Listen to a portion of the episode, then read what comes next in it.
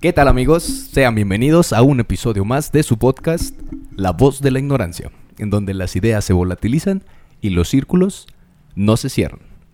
Eh, bienvenidos a un episodio más. Eh, estamos en esta ocasión con un invitado muy especial, Roberto. ¿Qué onda amigo? ¿Cómo estás? Muy buenas tardes, Eric. Muy bien, gracias a Dios. ¿Y tú? También muy bien, amigo. Gracias. Miguel, ¿qué onda? ¿Qué onda? ¿Cómo andas, güey? Muy bien, güey. Gracias. ¿Listo para otro episodio más? Listo, listo como siempre. Eh, en esta ocasión eh, vamos a tener un tema un poquito fuera de serie, un poquito diferente a lo que estamos acostumbrados. Normalmente andamos hablando de cosas cotidianas, cosas de la vida, cosas, este, cosas bien pendejas, en la mayoría de las veces. Pero ahora nos vamos a poner un poquito intelectuales, un poquito filosóficos, vamos a decirlo. Un poquito, este... Pues el, in- el intento se hará. Sí, güey, vamos a hacer el Sí, intento. güey, porque no no, mames. no es nuestra área, pero este nos interesa mucho, nos interesa, nos interesaba mucho desde que lo planeamos la primera vez que, que te había comentado ya anteriormente, Robert. Este, cómo sería, con qué más, más o menos qué podríamos estar hablando. Ya se nos hizo, qué bueno que ya este, se pudo concretar la, la invitación. Eh, para, primero, para, con- para conocerte un poquito más, si me haces el favor de presentarte, que, este, a qué te dedicas, cómo te llamas, ¿Qué onda? lo primero. Ok, pues mi nombre es Roberto Carlos Navarro Gutiérrez, Roberto, ajá. oriundo de estas bellísimas tierras de Michoacán, Un paisanito más, cómo no. nacido en el 88. A huevo. Eh, ¿Qué, qué, este, ¿A qué te dedicas ahorita? ¿Qué estás haciendo? ¿Qué, qué, qué- ¿De qué la giras? mm, pues proyectos, ¿Proyectos más que nada? proyectos, ahorita más que nada proyectos. Sigo dando cursos en línea a algunas comunidades en California. Ok, proyectos de clases, Eh, bueno, eh, los cursos son clases. cursos, ajá. De espiritualidad más que nada. Ok.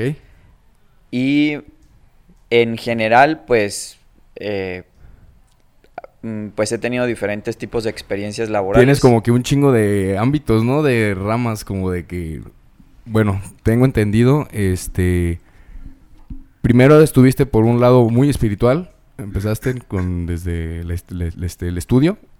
Que este eres. ¿De qué estudiaste primeramente? filosofía, ah, o sea, acabando la Ajá. preparatoria, filosofía, Filosofía. una licenciatura. Hice Ajá. una ampliación en humanidades. ¿Es como una especialidad? Mm, Como una. Sí, como una ampliación. ¿Un posgrado o algo así? No es una maestría, es, no, o sea, se hace cuenta que, por ejemplo, estudias filosofía y letras. Ajá. Filosofía y humanidades. Ah, ok, no sé cómo, ahí sí me dijeron. Como la secundaria. Eh, filosofía y humanidades. Ajá. Y luego, Teología, teología. la licenciatura en Es teología. de este el seminario, ¿no? El es seminario. este como para ser ¿cómo le dicen? Padre, cura, Sacerdote. sacerdote. Sí. Es como si yo me meto al seminario, aspiro a ser sac- sacerdote sí o sí terminando. Si te metes al seminario, sí. Bueno, dependiendo si eres un seminarista diocesano o un seminarista que está en una comunidad religiosa.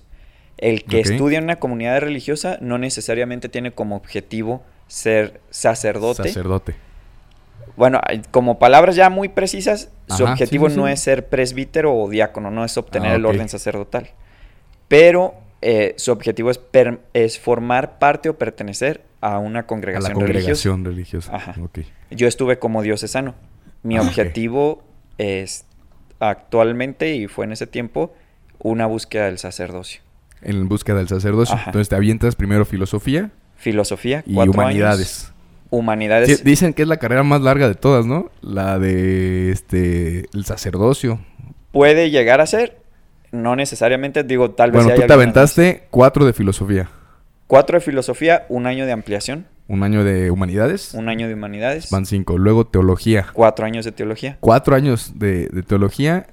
Para los que no sepan, porque aquí somos este, voz de ignorantes, la teología que se que estudia El Teo, Dios, Logos, Tratado. el, El, estudio Tratado del de tratado Dios. de.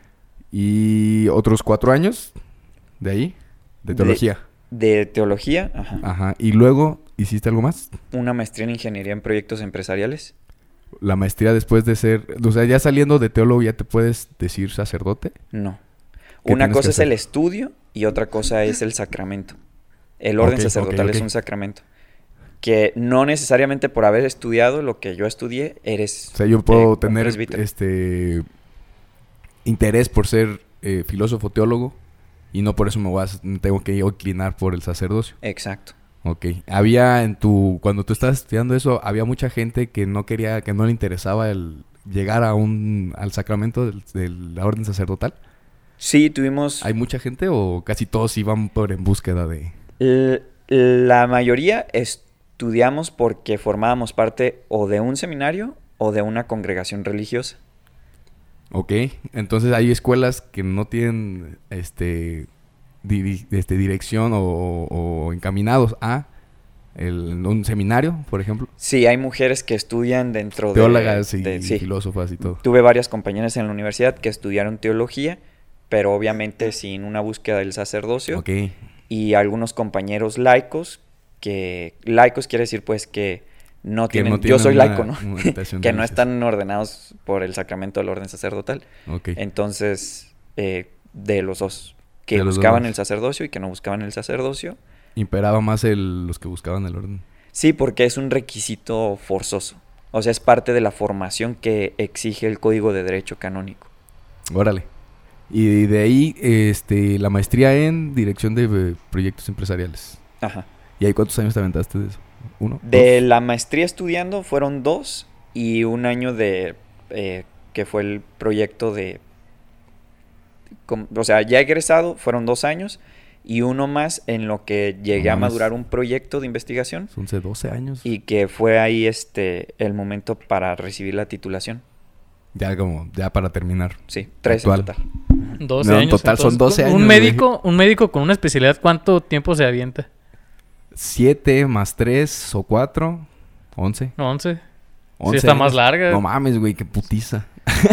Pero te gusta el estudio, supongo. Te Sí. gusta un chingo la lectura, la investigación. Sí.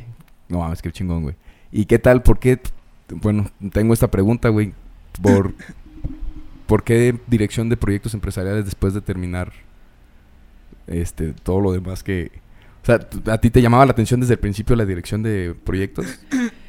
Bueno, cuando estudié la preparatoria, estudié una preparatoria técnica en el Ajá. CETIS 27.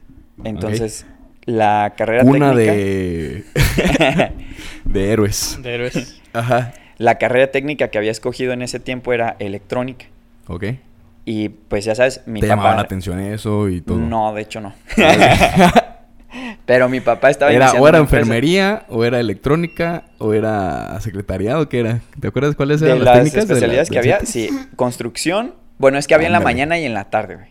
Ok. Entonces, en la mañana estaba enfermería, construcción, secretariado. Sí, eran los fresas. Y tú ibas en la tarde, Yo seguro. iba en la tarde. Huevo. Obviamente. Obviamente, mi vale. Obviamente, vela. Ajá, güey. Entonces, este, estabas en, en... ¿Cuáles otras había? Enfermería, construcción, secretariado. Secretariado. Y en los cholos Este, contabilidad. y conta de fresas. Conta. Contabilidad era la única que tenían en la mañana y en la tarde. Órale. Ajá. Y en la tarde estaba electricidad, electrónica, contabilidad. Electricidad, electrónica y contabilidad. Ajá. Y tú te decidiste por qué por electrónica. Mm, Yo no quería así como que honestamente ir a estudiar eso cuando fui al, Al CETIS. Persínate, güey. Cetis, cetis. Al CETIS 27. No, que es una historia larguísima la del CETIS 27. Eso sí, estaré ¿Por muy qué, cañón güey? esa parte, güey. Porque no sé si decirlo. Ahí, ya tenías el llama- ahí ya tenías el llamado de Dios en tu vida. Mm, Yo creo que no. No, lo descubrí lo en esa época, todavía. pero, o sea, digo, para los eh, Sí, aquí nadie los suscritos conoce, aquí en el, en el Ajá. canal, eh, tengo la dicha de llamarme también tu primo, ¿no? A huevo. Sí, sí, sí, somos primos. Tú conoces mi background desde que yo era niño, ¿no? Poquito me acuerdo. Entonces, bueno, digamos que no eras un niño que reflejara la- a, a Dios. sí. Digamos de esa manera, ¿no? Como que no, no, no sospecharía que te interesaría entrar a un seminario de, de morrillos cuando, cuando éramos este, niños. Exacto. Pero Ni ¿por yo lo O sea, eres muy desmadroso. Era un hijo de su... ah, ¿Sí? no sé. sí, güey, era, No era manches. cabrón. Sí, sí, sí. Era, este, digamos, como... Pero es ¿cómo- que, cómo por lo general, hay muchas historias de personas que empiezan así, o sea, que son un desmadre y que al final terminan como reivindicándose por alguna, de- decirlo de alguna manera, y terminan ahí, güey. Creo que sí es común, este, un tanto el, el estar escuchando esas historias, ¿no? De que, este, tú tengas una...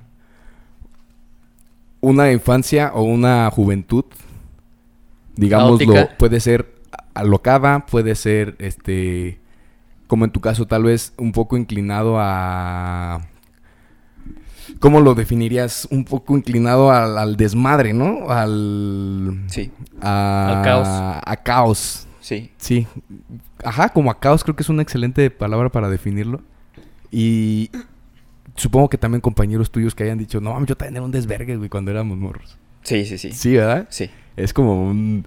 ¿Qué será, güey? ¿Se- Güey, no, aguanta, y pasa también al revés, güey, de que hay morros que son... Un bien santitos. Sí, güey. unos hijos de su- Güey, Sí, no, sí, güey. Así nos, yo creo, probamos de todas las sopas y ya luego decimos, no, no, no, como que mejor hacia el otro lado. Sí, así es. Pero bueno, eh, la cuando con este background de tu crecimiento en- desde la infancia, cuando llegas ahí al CETIS a la preparatoria, no tenías todavía tú la, la, la- la inquietud o ya la tenías. No.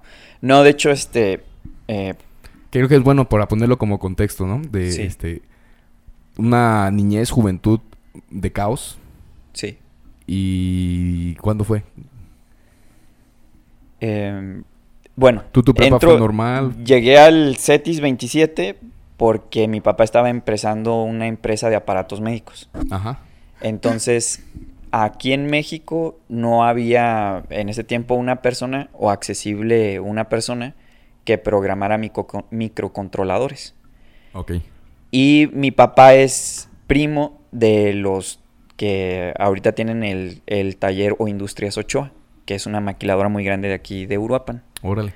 Entonces, ellos le comentaron a mi papá, oye, ¿sabes qué? Pues sería muy buena opción que Roberto se fuera a estudiar al CETIS 27. Mm. Porque hemos tenido trabajadores que egresan del CETIS 27 y pues son mano de obra muy capacitada, o sea, no, Salen bien. les- salen sí, tiene, muy bien. buen- tiene ese nombre de que, o sea, sí son una bola de desmadrosos, pero que salen bien preparados de las, de las técnicas del CETI, sobre todo. Ajá, Porque es la única prepa y el CONALEP, sí. pero, ajá. Entonces era así como que mi papá empujándome para que yo le programara los chips. Y que te dijo, este, hijo, eh, qué bueno que te gusta la electrónica un chingo, te vas a meter al CETIS. Hijo, como que te gusta la electrónica, ¿verdad? No, pues mira, es que lo que pasa es que me había tenido sistemáticamente problemas en las escuelas. Sí, me, habían corrido prácticamente de todos los colegios Pasaste de por todos los colegios de Uruapan, güey. Entonces, Parte, parte del caos que había en la, en la juventud.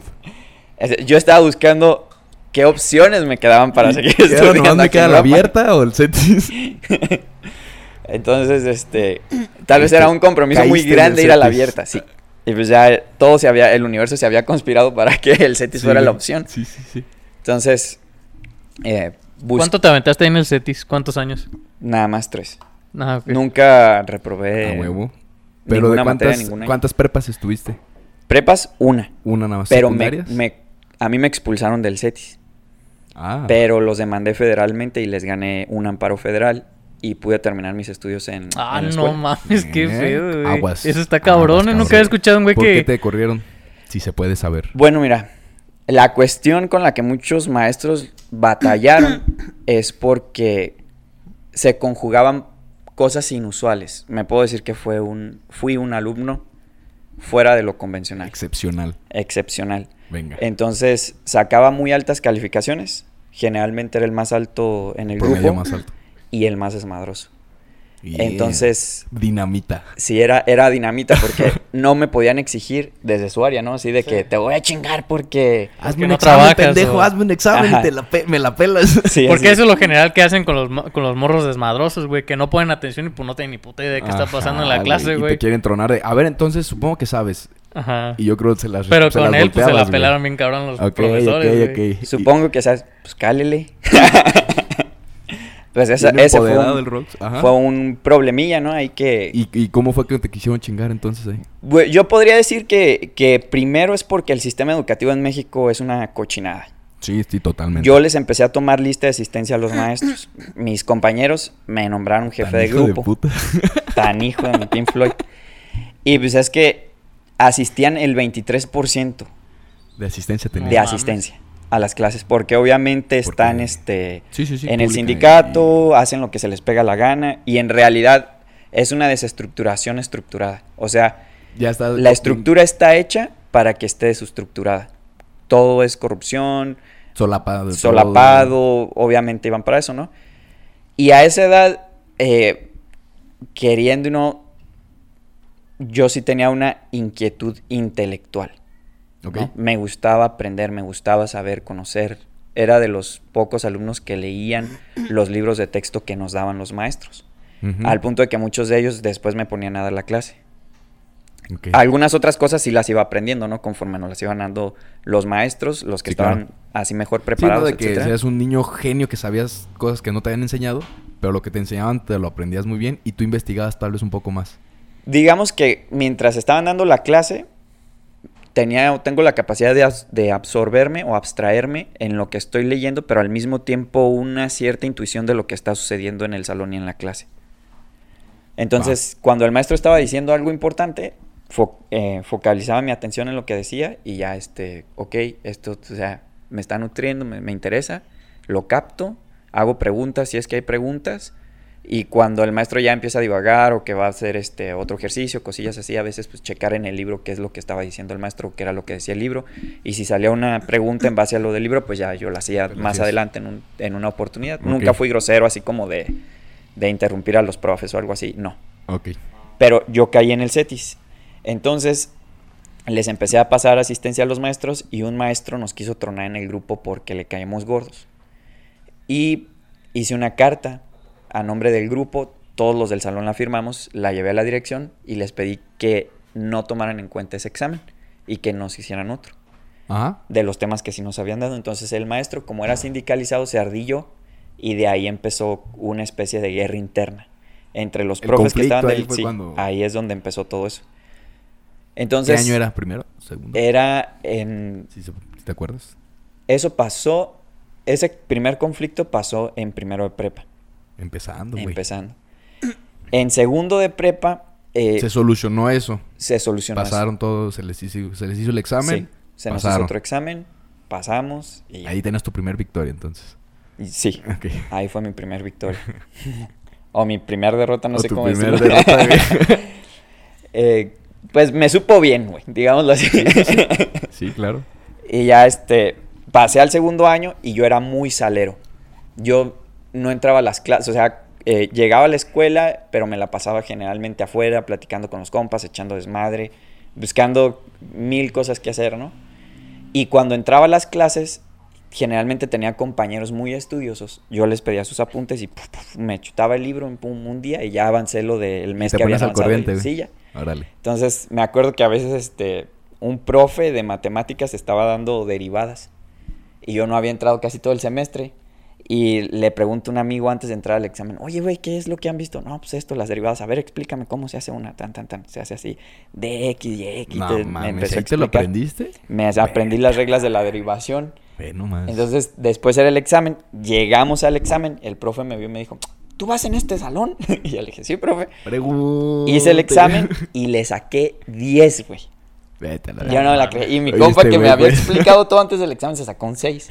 no mames. Yo me quedé así como de que... O sea, me fue bien en ese examen, ¿no? Pero, este... Ese mismo año me había salado muchas clases También cuenta la asistencia en parte del promedio. en algunas materias. Y había una maestra, creo que se llama Marisela Moreno. Saludos. Saludos a la maestra Marisela Moreno, que me cae muy bien. Yo sé que también le caigo Una muy bien. tipaza. Ella nos daba clases de química, varias veces me dejó dar la clase de química y hasta me mandó al concurso de Arre. química. Pero este me salaba mucho sus clases y ella me identificaba, pues a pesar de que éramos un montonal en el salón, me identificaba. Y pues se me ocurrió que eh, como no había entrado a las clases y ella ponía firmas de los trabajos y eso de Ajá. cada día, le dije a un amigo que le decíamos el chistoso, le dije, oye, güey, ¿sabes qué? No he entrado quién sabe El cuántas chistoso. clases de la maestra y él era el especialista en las firmas, ¿no? Hacía la firma de la maestra, entonces yo estaba ahí consiguiendo que los lapiceros del mismo color y todo para que coincidieran. Entonces hice los apuntes en mi libreta, Ajá. pasé los apuntes y los ejercicios y todo, y le dije, pues aviéntate las poderosas, ¿no?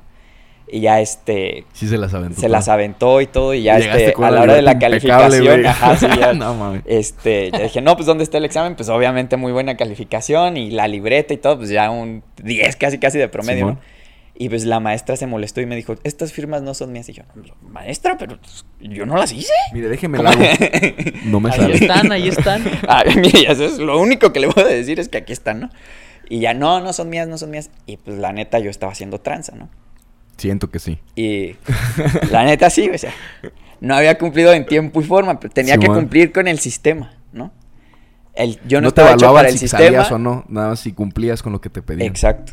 Ok. Entonces, pues, Tú me- escudándote en eso. O sea, güey, el conocimiento lo tengo. entre comillas, sí. Tus pinches trabajos con firma, te los consigo, pero sé. Ajá. Ok.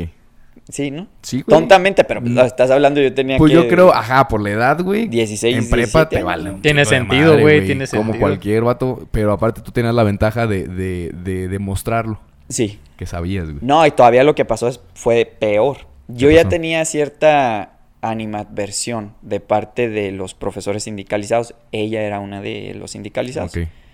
Entonces, eh, pues me reportó y me mandan a la dirección. Este, de hecho, ya habló con mis papás. Roberto tiene capacidades, esto y que el otro, pero no, no se mete a las Muy clases, no le importa, bla, bla, bla, bla, Ya te sabes todo el, el choro, el ¿no? Ese. speech. Sí, sí, sí. El Y- speech. Este, pues me suspendieron con en grado de que si volvía a hacer una, me corrían. Una y te vas. A una y te vas. Ok. Y yo así como de que chispas. Y además cuando me suspendieron, me suspendieron en época de exámenes.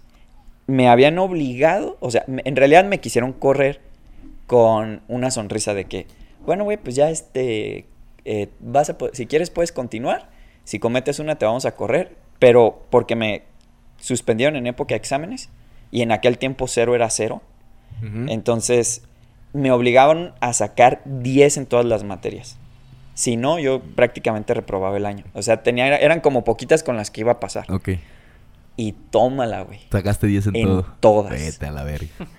Y ya este... No sé qué me está dando, güey, escuchar esta historia, güey. No mames. Y ya así Me como de que de a la prepa. madre rescaté, comezón en la cabeza, no mames.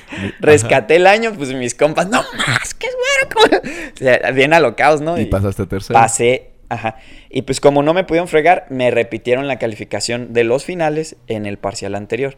Y pues hasta me habían Ya alivianado, güey. Sí, "Yes". chingando, güey. y pues ya, este, logré terminar ese año. El año siguiente todo iba bien.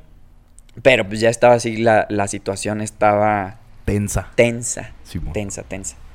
Especialmente con un profesor eh, bueno. Una disculpa, profesor Molina. Saludos al profesor bien. Molina. No tengo nada contra ti. No eres tú, es el sistema.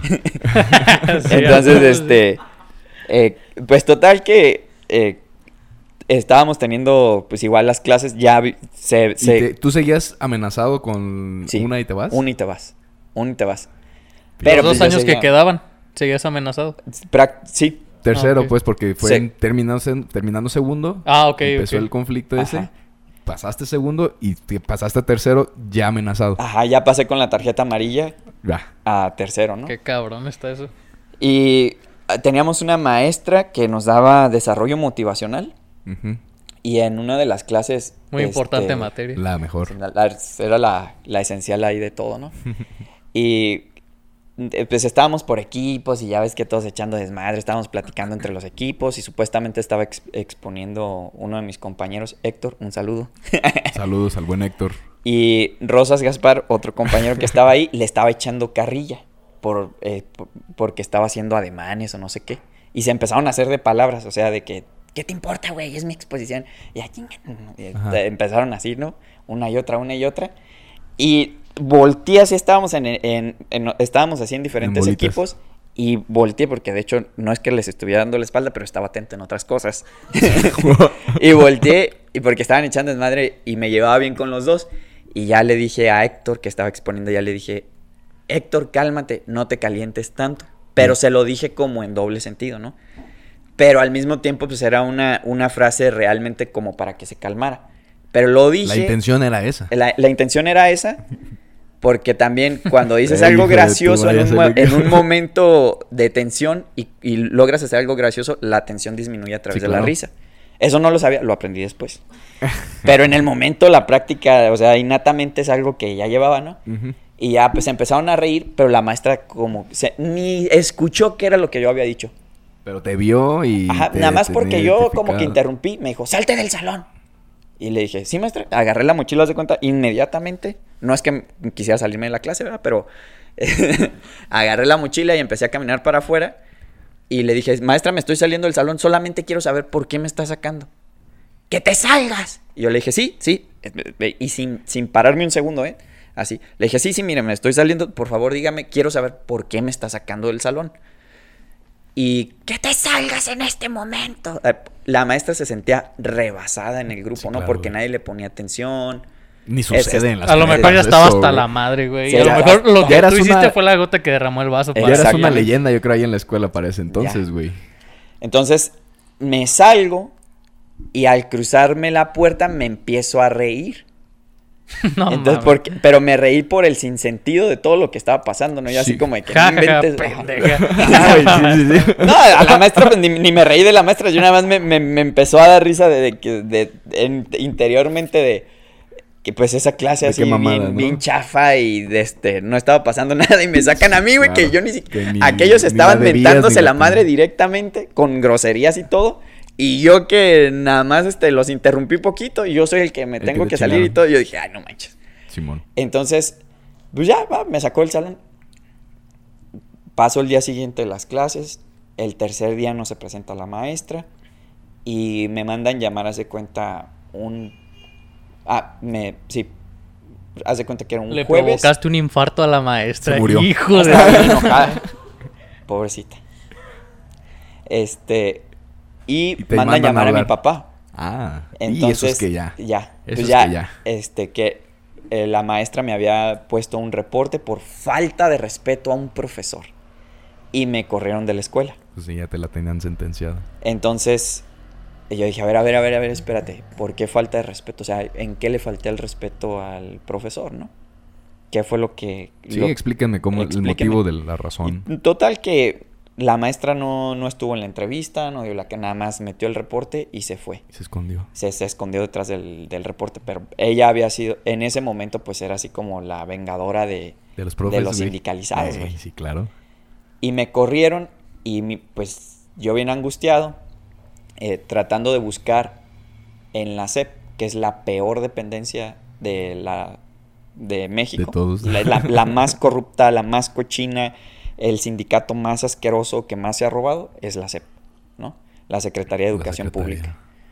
Entonces, H secretaría. eh, eh, empecé a meter recursos, pedirle que mandaran este Todo esto con apoyo de tus papás. todo esto con apoyo de mis papás, ¿no? Este eh, me dijeron en la escuela que si yo quería continuar, iba a perder ese año y el plantel más cercano que tenía Ya electrónica, ya no puede estar ahí, era en Lázaro Cárdenas. O sea, tendr- en aquel tiempo estaba como a seis horas de Sí, Uruapan. ajá.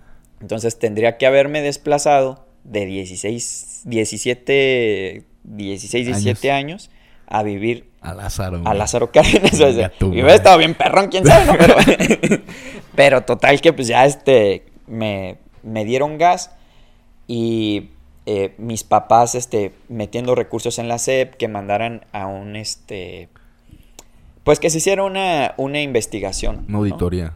No una auditoría, ellos tienen este Bueno, los buscando el recurso inspectores para de, poder de defenderte. zona, ajá, algo para que y tú sabes, este la SEP y el castillo de Kafka solamente se parecen en que son impenetrables y pues tratando de ir este tras esas layers o esas capas de, de burocracia en la SEP escarbando y que mandaran un inspector de una zona, que mandaran a un perito que se checara esta situación, a la SEP le vale madre los alumnos, güey. o sea, tú eres un cero a la izquierda, no tienes nada que ver. Sí, claro. Y curiosamente, eh, una ex maestra que me quiso mucho de la primaria, de ella varias veces trató de promoverme a otros grados. Mis papás nunca dejaron que eso pasara, ¿no? Y eh, la maestra Celia. Trabajaba saludo, adentro de la Del sede. Poder Judicial. Ah, del Poder Ajá, Judicial. Y le dijo a mi papá, oye, eh, pues por todo lo que me comentas. ¿por qué no buscas una solución Legal. legal a esta situación? Dice, porque pues el que está saliendo afectado pues es tu hijo, ¿no? Dice, y me dijo, y honestamente, todos sabemos que los de la SEP no van a hacer nada. O sea, va a estar en una carpeta, en un edificio de carpetas. Y mi papá, gracias a Dios, este, me ayudó mucho. El licenciado Arturo Bucio eh, fue el que promovió ese amparo federal y lo ganamos. Fui el primer amparo federal que se ganaba ah, en contra de una institución de educación pública. Pública, güey. Sí, no mames, está muy Sí. cabrón. Y- Ganarle a, la, a la- a la escuela de gobierno. No Sí, mames. entonces fue un, fue, estuvo bien cañón. Sí, sí, sí. lo que hice fue una redacción, o sea, eh, una crónica de los acontecimientos y fui a la escuela para que mis compañeros me la Lo firmaran, avalaran, ¿no? Lo avalaran lo que, lo que había sucedido. Sí. Yo estaba obviamente haciendo este proceso penal. eh, La escuela ya estaba eh, eh, avisada de que se estaba llevando a cabo este juicio y los, los encargados de intendencia o como que es, pues sí, los cuidadores de ahí este de la escuela Alias velador. a las veladoras. eh, me trataron de romper las hojas, me empujaron, me sacaron empujones. No me tiraron un golpe porque sabían que. Ibas a tener marca. que no, que. Se los iba a llevar que la se los iba a güey, regresar, sí. güey. Y que, y Ah, que ok, mis ok, compas se- iba a hacer la campala ahí, güey. Ah. Entonces se intimidaron porque criminales. me querían mucho mis compañeros en la escuela y muchos de ellos pues Te también defendían. habían cholillos y acá, güey. Entonces sí era como de que Sí, va a eran haber una parte Ya de eran de temas madres, serios, ya eran temas ya, serios. ya eh, fue un tema serio. Ellos, ellos sabían que estaban en- jugando en el límite. Yo también. Pero sabía que estaba ahí la línea, ¿no? Ajá. Entonces me sacaron empujones, llegué a ir a la escuela, contrataron un policía, pegaron mi foto de que yo tenía prohibido entrar al plantel. Ahí no Entonces- estaba el Dios en tu corazón todavía. No, ahí todavía estaba. Desmadre. Entonces, este. Total que eh, fue algo bien, bien raro. Me acuerdo mucho. A mí me, me encantaba, me fascinaba una muchacha de la escuela. Se llamaba. Se llama Carla, no me acuerdo cuál es su apellido. Y siempre así como. Carla, qué guapa. Ah, sí. Se me hacía Buenas. muy, muy. Buenas. Qué Se me hacía muy guapa. Carla, qué guapa. Y este. Pues sí, se me hacía guapa. No le había tirado la onda. Nunca, o sea, estábamos como en un plan apenas como de conocernos. Ajá. Y tal vez como que el ambiente de. eh, con Como ella se relacionaba con un cierto grupo, no era 100% de mi agrado. Entonces. Pero ya intervino en algo, te... No, aquí, aquí te va la historia. Es que es otra historia, la historia, güey. Soy como el Don Quijote Ay, de la Mancha, güey. de güey, ya ganó una película, ¿no? Hay drama, violencia, amor. ¿Qué más quieres, güey? Había eh, otra muchacha también muy guapa que se llamaba Berenice. Se llama. Se llama, perdón, se llama. Berenice, qué guapa. Otro saludo. y el, el destino así como que confabulaba para que, para que yo le tirara la onda a Berenice. Berenice y Carla eran súper amigas. Upa. Y uno de mis amigos, Sí, sí, novela. este, yo le conté pues, que, que me gustaba Carla, güey. Y así, eh, Eliseo Yaircinio, un saludo, güey. Qué feo, güey, qué feo, pero Pues es muy compa, verga, pero saludos. Este, estudió en el Don Vasco también, ay. ok. Eh, total que estábamos allí eh, en, en el CETIS en ese tiempo, después Eliseo se fue al Don Vasco, pero CCH. eh, total que me dijo Eliseo, me dijo, pues piénsala bien, güey, porque eh, por acá dicen como que los malos, eh, las malas lenguas dicen que tú le gustas a Berenice, que sí, que tú le gustas a Estabas Berenice. entre las dos reinas. Y así como que, "Eh, no. Y me dice, mira, güey, lo único que te voy a decir es, si te gusta Carla, pues aplícate. Pero no como que, no vas, va a ser muy difícil porque ellas son amigas, entonces como que un código de honor acá. Se rompe la amistad y ya. Ajá, no te creas. Entonces, este, estaba así como que la situación un poquito difícil. Me acuerdo, Berenice, pues era así como, no sé cómo sea ahorita, pero en aquel tiempo era una niña muy bien, muy santa. Fuimos un viaje de prácticas y se No, puso esos una viajecitos mega, de prácticas, ¿qué tal pasada de de la lanza, güey. güey? Y yo le estaba cuidando este, a- eh, después de que fue en Guayabitos. Entonces, no me, habíamos ido a, a Corona, que supuestamente cómo se hacía la cerveza y todo esto. Puras imagi- mamadas. Sí. de- ¿Cómo se hace la cerveza? No, pues, quién sabe, güey, pero, estuvo bien perra. ¿sabe? Ajá. Total que ya, pues Berenice acabó, pero hasta las chanclas esa vez, güey. Pues una niña bien, Sí, nunca había tomado y luego con sus, con sus amigas en la, en la prepa, güey, el desmadre acá, pues la mega, le pusieron mal, güey. Y tú la No, cuidaste. Que Yo la casi, que casi no se estila en la Que prepa. casi no se hace en la prepa. Y pues ya se cuenta que estaba, eh, nos fuimos a la playa y ella se estaba vomita y vomita. Yo estaba ahí con ella así como que ya, tranquila. Agarrándole el pelo nada más, así para que. Y la limpias. No, estuvo cañón. Me tocó llevarla a su cuarto. Yo llegué bien respetuoso, eso sí, siempre. Ellas lo saben. Muy Saludos a todas. y ya este. Saludos pues a lle- todas. lle- llegué a su cuarto, muy respetuoso, toda la, la cosa. Este. Abrí, tú sabes, bueno, el agua fría y es para que se le. A mí habían dicho que eso se hacía, ¿no? En la preparatoria. Se dice. Y ya como que este, para que se le bajara un poquito, le llamé también a una de sus amigas. Este, y ya este. Ahí estaban la entre dejé- los dos cuidándola. la, ajá, las estuvimos cuidando. La todo. asistieron para. La asistimos. su- Logró su- sobrepasar eso. Y a mí me daba miedo de que pudiera broncoaspirar. Claro. Entonces sí estaba así como de que no, cuídala, ponle unas almohadas así y todo esto. Y de ahí nos regresamos platicando en el. Y la amiga era Carla. No, era No. otra, este.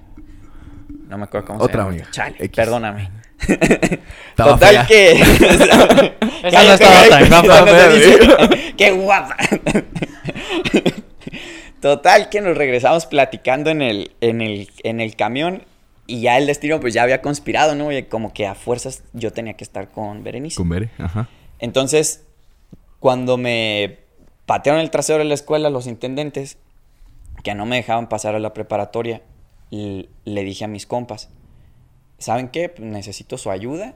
Un saludo a Quiris, otro saludo Convoco a, Jairzinho. la pandilla.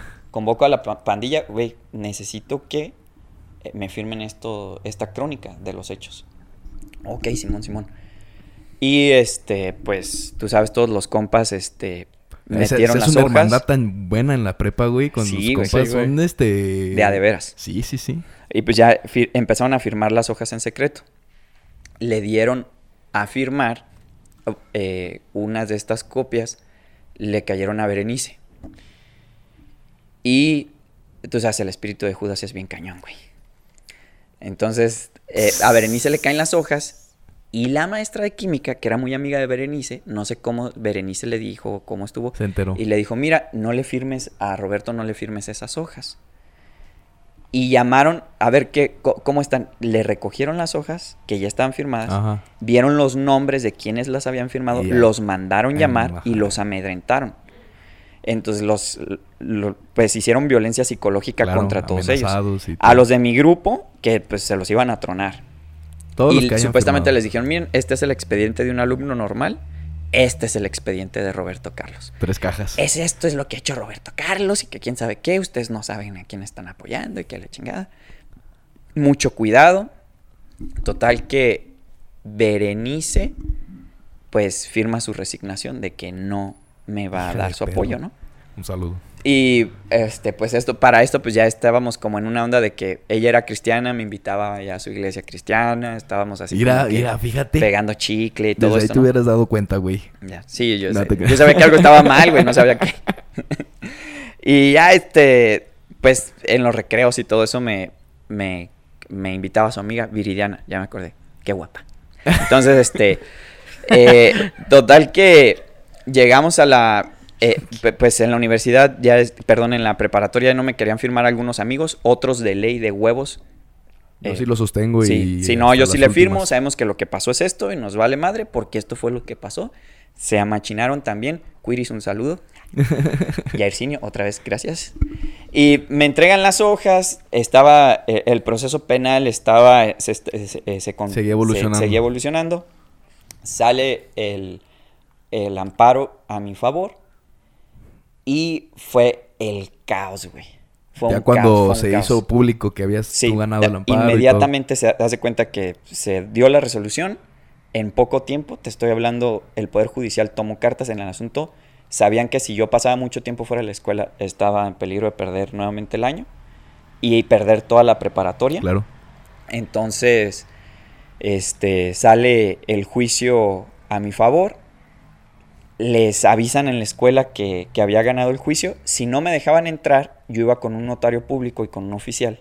Si no me dejaban entrar, la directoria, la directora. María Hilda Josefina Franco, creo que se Bueno, llama, X. que, que era la directora del CETIS, se iba a ir al bote, güey. ¿Sí? O sea, Si no te dejaban ¿Era, pasar. Sí, no me era dejaban penal pasar. el, el juicio? un desacato a una orden federal. No a, un, ju- mames. a un juez Qué federal. cabrón, güey. Entonces, este, estaba el policía de la entrada, voy con mi papá, este, y haz de cuenta que hasta lo, lo, ¿Te acuerdas lo bien, güey? percibo en cámara lenta, güey. Iba caminando y el policía así como de que, este güey es el güey de la foto. Así como de que, no mames. Y a- a- me empezaron a abrir paso y se corrió la voz así como pólvora, haz de cuenta así, lo- de los salones, güey. Estaban en clases. Llegó Roberto, llegó, Llegó Roberto. Roberto, güey, ¿qué pasa? Todo el mundo sabía todo el pedo, ¿no? Y Ah, ya sí, sabes, claro. Pueblo No, chico, infierno grande. Salen de los salones, así de, de- de- a De los, balcones de, fuera de los salones. Y, ah, porque tienen en, en planta baja y en Sí, planta alta, ¿no? Sí, sí, sí. Entonces salen de, de la planta alta, de la planta baja y se empiezan a congregar así en, el, en, el, en la explanada de la escuela Ajá. y todos ¡ah! Así Gritando victoria. Ah, qué Un desmadre aventando libretas. así. ¿Y tú? Sí, llegué yo así como que, ¿qué pedo? Entonces empecé a caminar y haz de cuenta que hay un pasillo y hasta el fondo está el asta bandera. Ujú. Empecé a caminar así hasta, este, pues todo el pasillo y todos, güey, felicidades, que quién sabe qué, unos abrazos y... Arre, güey, qué un- era una fiesta así, algo bien loco, bien loco, porque pues a Sí, final de cuentas simbolizaba algo muy importante, ¿no? Que era la, la victoria de La un victoria oprimido. contra la opresión. ¿Sí? Y eh, llego hasta el asta bandera y hace cuenta que ¡ah! el, el, el burullo de todo el mundo así, ¡ah! el desmadre, Simón. ¿no? Y de repente, pf, silencio total y empiezan a abrir paso y pum, que llega Berenice. Tronchat. Ah, por en medio de La todos. perra. Y, no, no, no, mis respetos, pero llega Perdón. y, y, y la saludo así con la mano, de manos, y, y le doy un abrazo así como de... Me da un abrazo, ella tímidamente, y yo, y yo haciéndole sentir el frío y la decepción que tenía por dentro. Eso. Porque sí me, me, me sí, dolió sí, lo sí, que hizo, cabrón, güey. Y ya yo, gracias. Y me volteo y con mis amigos. Y ya, ¡eh, güey, qué chingada! Otra vez el desmadre, ¿no? Y logré terminar este, acabaste la prepa ahí. la preparatoria. Así fue como terminé la preparatoria. Gracias a Dios. Terminas con pinche revuelto de... Y pues nunca antes había sucedido algo, yo creo, de este tipo, güey. En- ni en ninguna prepa que yo conozca, ni conocidos que hayan cruzado. Güey, creo que es la mejor historia que nos Está han contado. Yo sentía que tuve una prepa Sí, loca, muy güey, buena. imagínate. Pero bueno, eh, terminas bien, te egresas, Ajá. todo chingón. Eh, ¿Cuándo llegó Dios? Güey, y solamente es una historia, güey, la Imagínate que nos acaba el de seminario, contar, güey. güey. no mames. ¿Tú cómo te sentías ahí? Empoderadísimo, yo creo, güey. No, fíjate que para mí... Humildad. obviamente ese momento fue como un cenit. eh, en, en mi vida algo así muy trascendente. Claro. eh, me dio mucho valor de luchar eh, por esas cuestiones que podrían parecer luchas absurdas, pero que al final estás luchando contra toda la porquería de un sistema. Sí, que triunfó la justicia. Por, ajá, triunfó, triunfó la justicia, triunfaron muchas cosas, aunque honestamente era para que a todos esos profesores los metieran al bote, por haber estado cobrando dinero del pueblo, Ujú. de, eh, del erario público Sí, injustamente. y no apoyar al, al estudiante, que se supone lo más valioso de... por no apoyar al estudiante y por fomentar enmascaradamente la ignorancia y por debilitar el poder intelectual de una nación. O sea, en realidad Sí, son ya, ya delitos muy grandes. a- güey. a- Sí, son un sí, chingo de son- pedos en los que se pueden son, meter, güey. este, O sea, recursos los pueden, los pueden meter al bote por un chingo de cosas, ¿no? De lo que estaban haciendo. O sea, Ajá. en realidad lo que hacen es atentar contra la humanidad. Simón. Sí, güey. O sea, ya yéndote a... Y supongo que muy válido en términos legales. Sí, Te puedes escalar hasta eso sin ningún problema, güey. sí. Y, y, eh, no, imagínate, o sea, son abusos psicológicos, abuso sistemático de poder. y... Sí, o sea, es una cochinada, ¿no? Pero logré terminar la preparatoria eh, y tuve, yo estaba como simbrado, ¿no? En, en muchas cosas. Ya sabía programar los chips. Le ayudé a varios equipos de, de la escuela para Ya que regresando a lo pudieran del... A lo del... A lo del... A lo del proyecto que tenía con la familia de tu papá. Ajá. Entonces estaba un poquito metido en ese rollo. Y al mismo tiempo, eh, por, por la edad que tenía, estaba viendo qué quería estudiar. Sí. Yo quería estudiar algo relacionado con biología, algo relacionado con medicina, pero también me gustaba ya la, la electrónica, no sabía qué. Sí le agarraste un gusto al final de cuentas a la Sí. electrónica. Entonces, este, ya eh, empezaba a, a tratar de descubrir qué era lo que yo quería. Entonces estaba en una Por eso te sacaron de la clase de orientación vocacional, güey. Por eso. Mira. Por eso- por eso la valí importancia de todo. No, total que Tenías que elegir. Tú estabas entre. Me voy a ir al, al Don Vasco, que es lo que todos hacen aquí. Al TEC. ¿Ya estaba el TEC de Uruapan, no, verdad? Ya. al, era el TEC, al, a la Universidad Don Vasco. era lo único que había aquí en Ajá. Uruapan, prácticamente. Ok. Y luego. Entonces, este, total, que ya había pasado esta situación. ¿no? Y eh, ¿Cuándo fue cuando dijiste, ah, pues vamos al seminario? ah, ahí va. Y dan una conferencia dentro de la universidad. Ah, de para la poner escuela. contexto, la, la Universidad Don Vasco es también un seminario. Tiene la modalidad de, Atrás de seminario. tienen el capilla, ¿no? seminario menor es, es de la este, diócesis de es Zamora. independiente, ¿no? Sí, Pero ahí está un seminario atrás de la Universidad Don Vasco. exactamente. Sí. Es la Está otra pegado. opción que había. Ajá, están pegadas. Era la. Pues sí. Era Aunque la- aquí el ese seminario es para los que van en preparatoria. Cuando pasas a la universidad, te vas al seminario mayor. Yo estuve en el seminario mayor. Ah, está el menor, pues prepa, Ajá. y ya luego el mayor. Ajá. Universidad. Exacto. Entonces, Tú entraste directo al seminario mayor. yo entré directo ¿Cuándo- al seminario. ¿Qué fue lo que te hizo entrar ahí, güey? Te va toda esta historia también, está medio complicada. En esa misma escuela, después de que había pasado lo del juicio y eso hace cuenta que quedamos ahorita como en, en algo así como Rusia-Estados Unidos. Ajá. puras sanciones y todo, pero no voy a enviar mis soldados, ni yo me voy a Y pelear entre contigo, uno y entre otro, pero... Ajá, pero te odio. Ajá, así, ¿no? Entonces, este, era una lucha política en la escuela. Los profesores sindicalizados decidieron no seguir dando clases a mi salón.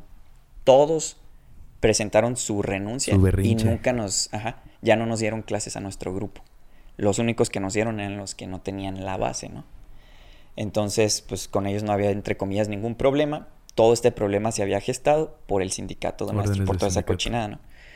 Y bueno, total, este, regresando a esto, eh, meten a la escuela, obviamente ya, ya tenían este... ¿Cómo llegaste a pedir tu carta de buena conducta, güey? No, no, nunca la pedí. Total que eh, en la escuela deciden... Ya estaba... Bueno, deciden dar unas pláticas pro aborto, pro eutanasia y pro eh, teología de la liberación. Ok. De- eh, tres expositores que nos iban a dar... Para ese entonces creo que era raro. Sí, güey, bien raro. Pues ya estaba dentro de la agenda. O sea, sabemos que Ya esto era ya está planeado desde hace mucho tiempo. ¿no? Ok. Este, no era, en realidad, No era tan revolucionario. no era tan revolucionario, ¿no? Y empiezan a dar su speech y el que está hablando acerca de pro eutanasia eh, eh, mencionó que dentro de los puntos que una persona tenía que cumplir para que pudiera pedirle eutanasia es que fuera plenamente consciente, que hubiera perdido sus facultades mentales, que inminentemente fuera a que, fuera, que fuera plenamente consciente que no hubiera... pe- que hubiera. O sea, que sea consciente pero que pierda... Exactamente. Ah. Me dio el clic. Te las puse yo en ese orden para que inmediatamente te Yo despierte. la capté en verguiza, güey. Ah, huevo. Ah, Así huevo. yo también, yo dije, yo dije, a ver, güey, espérate, no digas mamadas. No, pero el güey la, la puso así como que traspapeladas para que nadie se diera se cuenta, güey. cuenta, güey. Haz de cuenta que la 1 y la 7 eran contradictorias, ¿no? Y ya este. nun- me, me costó mucho trabajo levantar la mano. Yo había hablado en público, pues, muchas veces. Sí, pues, jefe de de, grupo, de la bandilla, de la Eh, pandilla, ¿no? ganado un juicio penal, cosillas Sí. tranquis. Ajá, No, es- sentía que, haz de cuenta, en, para poderme expresar ese día que estaban dando esa exposición, ¿Te fue algo increíble, me costó muchísimo trabajo, me sentía congelado, así, horrible, nunca me había pasado. Sí me había dado como ciertos nervios. Hay días buenas y hay días malos. A lo mejor te Sí. tocó en un día que no algo, te, andabas- algo te hizo sentir como que inseguro, tal vez. de- Sí, de, de con mucha inseguridad y ya este, le dije, ¿sabe qué? Usted nos está diciendo que eh, las personas eh, que piden la eutanasia tienen que haber perdido, tienen que pedir, tiene, ellos tienen que pedir que se les aplique la eutanasia, pero nos dice que hayan perdido sus facultades mentales. Entonces, ¿cómo es capaz de que ellos puedan tomar esa libre decisión Ajá. si es que ya no tienen la facultad para poderlo hacer? Y usted nos dice que vayan a morir, que, que, está, que vayan a morir inminentemente. Y le dije, disculpe mi ignorancia, pero no conozco a nadie que inminentemente no vaya a morir. Y toda la Ah, escuela la se verga. empezó a reír, aplaudieron, ya se levantaron otros, empezaron a opinar. Y después también este, los... Soltaste otra bomba, pues, Sí, para que se prestara... Te mama todo Y pedo, después güey. este, empezaron los abortistas, ¿no? Yo no sé, el argumento más estúpido, el de, porque es mi cuerpo, ¿no? Entonces yo digo, híjole, yo ya sabía en aquel entonces que el código genético del embrión es un código genético humano Independiente. independiente al de la madre. O sea, si tú revisas, eh, si, lo mismo que se aplica en un juicio, ¿no? Quieres encontrar este, el ADN del asesino, haces un estudio y a través del ADN puedes decir, fue un Pertenece varón, eh, tal, tal, tal, y es esta persona. Ajá. Porque tiene un código, no puedo decirlo único, porque existe la clonación y los gemelos eh, homocigotos. Ajá. Pero fuera de esos casos extraordinarios, es un código genético único, Sí. ¿no? Entonces, lo que nos sirve para legislar de esa manera no nos sirve eh, para legislar eh, eh, el estatuto humano del embrión. O sea, es algo ilógico, ¿no? Y fue lo que le, le solté a los expositores y pues se armó otro desmadre.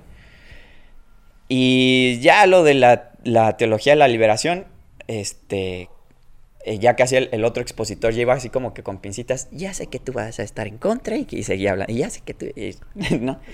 Es- ah, Más inteligente. Una, exposición así, este, medio difícil para ellos. Salí de Sí, la escuela. pues ya entran bien culeados y no, ahorita me va a tocar a, con el me van a Roberto, decir güey. cosas. Puta madre.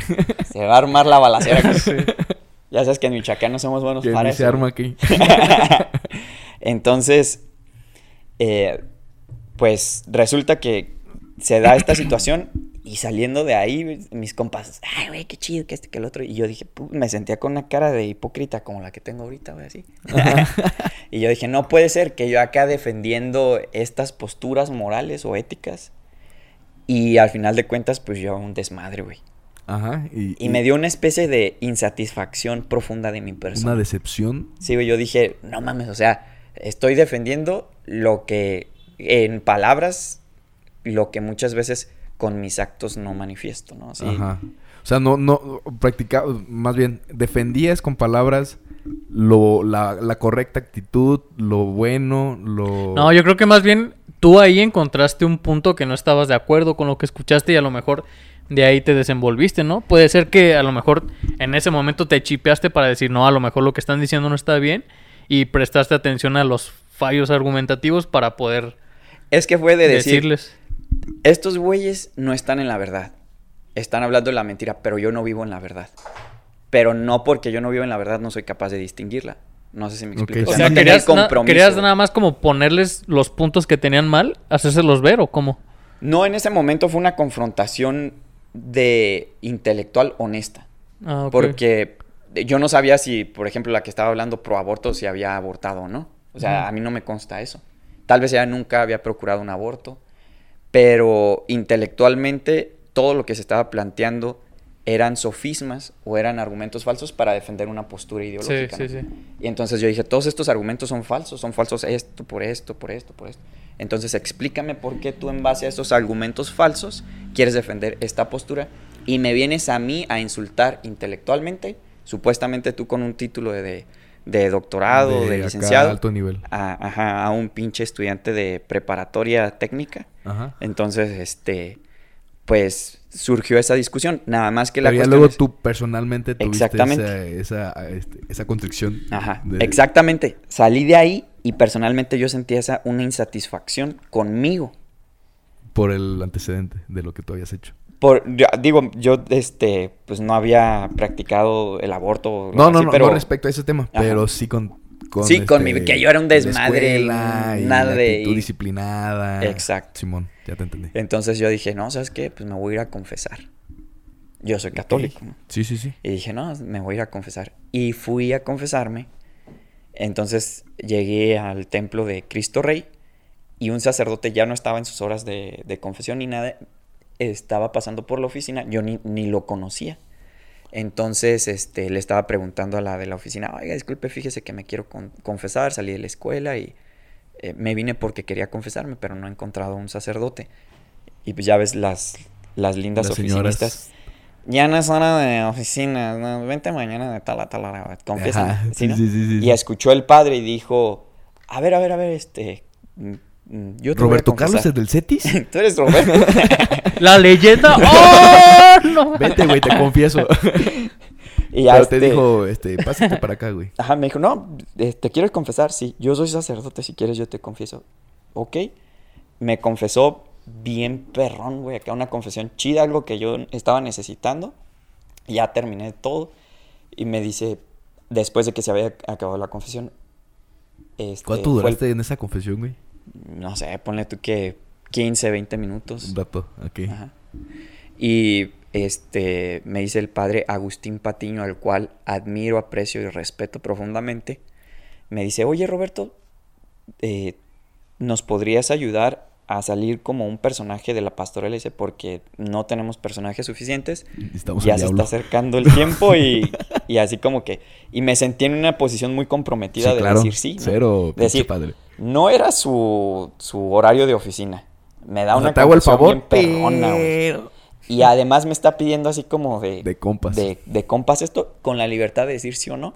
Y sentí ese compromiso de... de- Claro, padre. Claro. Y ya empecé a ir que a los ensayos de una pastoral y todo eso. Yo jamás en mi vida me había ¿Quién te hubiera pasado visto, por la mente ir a un grupo juvenil. Ajá, no mames. sabes, para mí los fines de semana eran sagrados.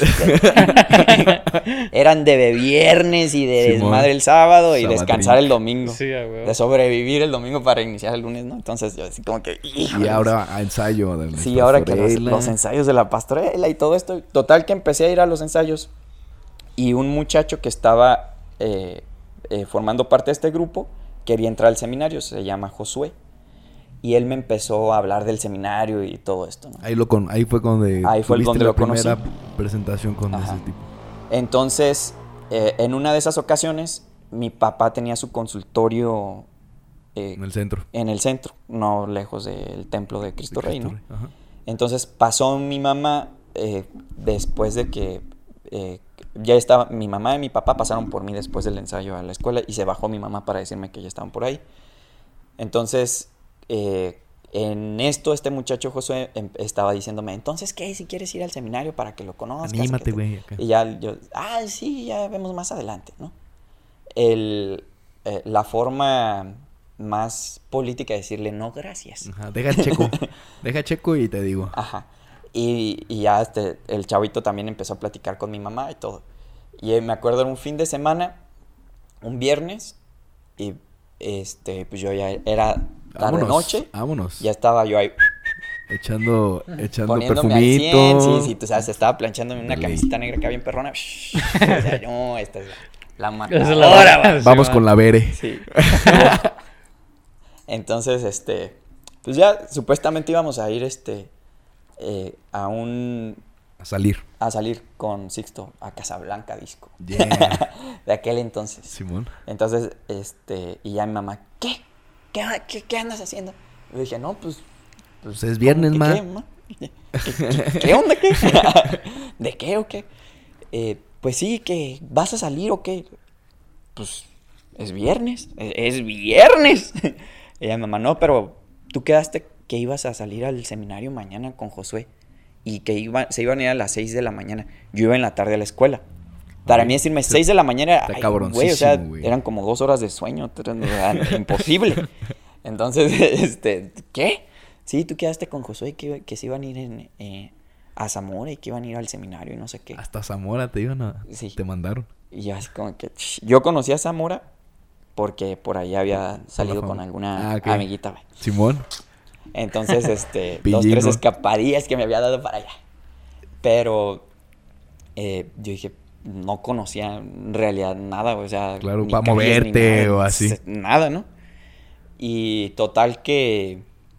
¿Te convenció? eh, ¿No saliste o sí saliste? No, ya le llamé a, a Sixto, a mi primo. Le Ah. dije, ¿sabes qué? Se me había olvidado que mañana tengo un Voy con Dios, si no este, regreso, No, imagínate estoy que yo le fuera a decir a, a güey, voy a ir al seminario. No manches. Me hubiera mentado la... No me Sí, hubiera dicho, no, güey, ya dime qué onda, qué vas a hacer, ¿no? O, lo hubiera sentido Ya que... seas mamón, güey, sí, no me lo hubiera creído. No me lo hubiera... Ajá, no me lo hubiera creído, güey. Entonces ya, este... No, pues tengo un compromiso mañana, se me había olvidado, voy a salir con unos compas a Zamora. voy a ir con unas viejas este, de viaje a... Ay, güey, se me olvidó que iba a ir con- Híjole, a son como Zamora. seis, ni modo de dejarlas mal, güey. ok, sale pues. Entonces ya este. eh, total que Te quedaste al me día quedo. Zamora. Al día siguiente que me ida a Zamora, ya este, mi mamá se cuenta que me había dado el dinero para los pasajes. Ajá. Y llego a la central, 6 de la mañana, 7 de la mañana, Ahí va a pasar José 8 por de ti. la mañana. No, nos íbamos a ir en camión con mi Ah, compa para allá. ok. No llegó, güey. El camión. En mi compa. O sea, Ah, con el que me iba Con a el ir, que te ibas a ir. Ya, ajá, ya, ya, ya. No había llegado. Te plantó. Y yo dije, "Ah, ya. Dije, ya estoy aquí, tengo el dinero, quedé de ir para allá, pues vamos. ¿Te fuiste tú solo? Me fui yo solo. Órale, güey, eso dice muchas cosas. Y ya Yo llegué. no hubiera ido. Total que llego a Zamora y yo, ¿qué? ¿Para dónde queda el seminario? "Ah, ¿qué es?". Y ya, llego al seminario sin conocer, está en Por otra ciudad, está en Jacona. voluntad. Llegué a, a Jacona y ya estaban ahí este, haciendo unas cosas y yo dije, total, que pues me voy a poner a rezar o algo así. Yo dije, pues ya, ya estaba yo como un poquito más centrado porque conocí al padre Agustín, ¿no? Y tiene un carisma muy, muy fregón para atraer a los jóvenes, para hablarles al corazón, para verdaderamente hacer un verdadero amigo. Él es un verdadero amigo. Entonces, este, pues yo dije, bueno, no pierdo nada. Entonces, este, pues empezamos a convivir con los del seminario y de las primeras actividades, jugar fútbol en la cancha de fútbol del seminario de Jacona son unas canchas, no unas... efectiva acá, Delis. profesional, ¿no? El Sí, pastito sí. así, ay, fregón, güey. Y pues tú sabes que... Por ahí te llegaron, entonces, sí, güey, güey. sí, te quieren, "Uy, yeah, yes. Entonces pues, ya empezamos a jugar. Y no manches, los, los que eran los campeones de la liguilla de ahí eran seminaristas. Y yo dije, oye, como que yo conozco a este compa, ¿no? Lejos del perfil aburrido que tenías de Ajá. los seminaristas, encontraste una afinidad ahí muy, muy, sí, muy encontré una cabrona. afinidad muy cabrona, ¿no? Y pues ya este, empezamos a jugar fútbol. Y... Ahí el Obed y el Riff, güey, también se los Sí, ganan, güey. Sí. Sí, no, estuvo bien fregón, güey. Así como que yo dije, ah, qué padre el deporte. Y luego tenía una alberca y todo. No pasa, no nadamos ni nada en la alberca, pero vi el Que- seminario que y yo dije, que se hubieran ido al seminario. No, y es, que, y es que por lo general las instalaciones de todo lo que tienen ahí sí están bien son chidas, güey. Sí están perras, güey. Podrá estar culerón el pueblo, pero te metes al seminario y es otro mundo, ¿no? generalmente sí. Está Sí. muy bien cuidado. o sea, Está muy bien cuidado, le echan muchas buena- ganas. Buena... Y pues tú sabes, o sea, tienen 130 muchachos de entre 17 a 30 años y los tienes trabajando todo el día si tú quieres, güey. No, pues sí. Entonces, Mano pues tienes las dura. instalaciones Sí, al huevo. 100. Porque los que nos hacíamos cargo de todo, pues éramos prácticamente Todos los nosotros. ponían ustedes a estar manteniendo, este... Del mantenimiento y todo eso hay como equipos adentro del seminario. Ok, ok, ok. Entonces, este, pues ya este, empecé a Eh, cotorrear dijiste, con ellos. bueno, no está mal aquí el no, pedo. no, para nada. Nada más me cayeron bien. Ah, ok. Y un padre nos empezó a dar unas charlas, el padre Jesús Esquivel, me parece que Pero se oye, llama. tú llegaste el sábado ahí y a quedarte. No, llegué el sábado un día, haz de cuenta de la mañana a la tarde. No me acuerdo de qué hora a qué hora fue. Llegué yo un poquito tardecillo. ¿Tenías planeado por regresarte ese mismo día? Ajá. Ok. Tenía planeado regresarme a Uruapan, entonces este nos dieron unas pláticas bien fregonas, motivacionales, acá otro pedo, güey. Yo estaba esperando, yo- te juro que yo había pensado de que iba a ser un día de ir a estar así como que Rezando. rezando, como calladito. me, no sé, como que me imaginaba como tipo una misa muy larga de todo el día, algo así, güey, no sé. Yo no sabía ni, eso es ni- el seminario, ni güey. qué onda, güey, así. Yo imaginaba algo así, ¿no? Y ya cuando me fui encontrando con la verdad de pláticas filosóficas, este, temas Interesantes, buenas. bien interesantes existenciales, acá yo dije, a la madre, esto, es- esto, es- está chingón. Y los compas era raza afín, o sea, que les gustaba el No deporte. ahí. Ajá. de la edad. no. Ajá. Ok. Sí había otros acá bien... Como en todos. Como en todo, ¿no? Pero no era que todos fueran así. no era que todos fueran así. Entonces yo dije, ah, qué chido. Y estuve echando relajo ahí con ellos y todo. Total que pasé ese día y me invitaron a unas misiones de Semana Santa. Eh, Se hace cuenta que los seminaristas junto con un grupo de jóvenes eh, van a una comunidad generalmente muy necesitada Ajá. y la van a evangelizar, las van a ayudar, van a estar con la gente para vivir la Semana Santa junto con esa comunidad. Entonces preparan temas, preparan muchas actividades y eh, me invitaron, invitaron a unas misiones. Yo no sabía qué eran las misiones. Yo sabía que era ir este, con ellos y sabía que era así como una Ir a, ir a dar misas allá. No, yo, sabía pensaba- que era como vivir la Semana Santa, que era ir como a misa todos los días y algo social, porque escuché más o menos de lo que se trataba, pero no alcancé a captar exactamente a detalle todo lo que hacían. Y yo les dije, no, me sentí tan en ambiente y tan identificado con algunos de los que iban a ir que yo dije, no, Simón. Pero ya cuando se acercó Semana Santa, para mí las vacaciones de Semana Santa era ir a la playa Playar. con mis primos y así. Entonces ya teníamos varios años saliendo con unos primos a diferentes playas, pero vírgenes de Michoacán, entre Michoacán y. Jalisco, por- lugares, La costa de Michoacán. sí, hermosísimos Sí, sí, sí. y nos quedamos a acampar ahí cuatro o cinco días. Entonces, este, se estaban acercando las fechas y mis Y primos. tú, su Ya estamos listos, vamos ahí, nos vamos a llevar esto y acá. Y pues habíamos vivido historias bien fregonas ahí Eh. juntos, ¿no?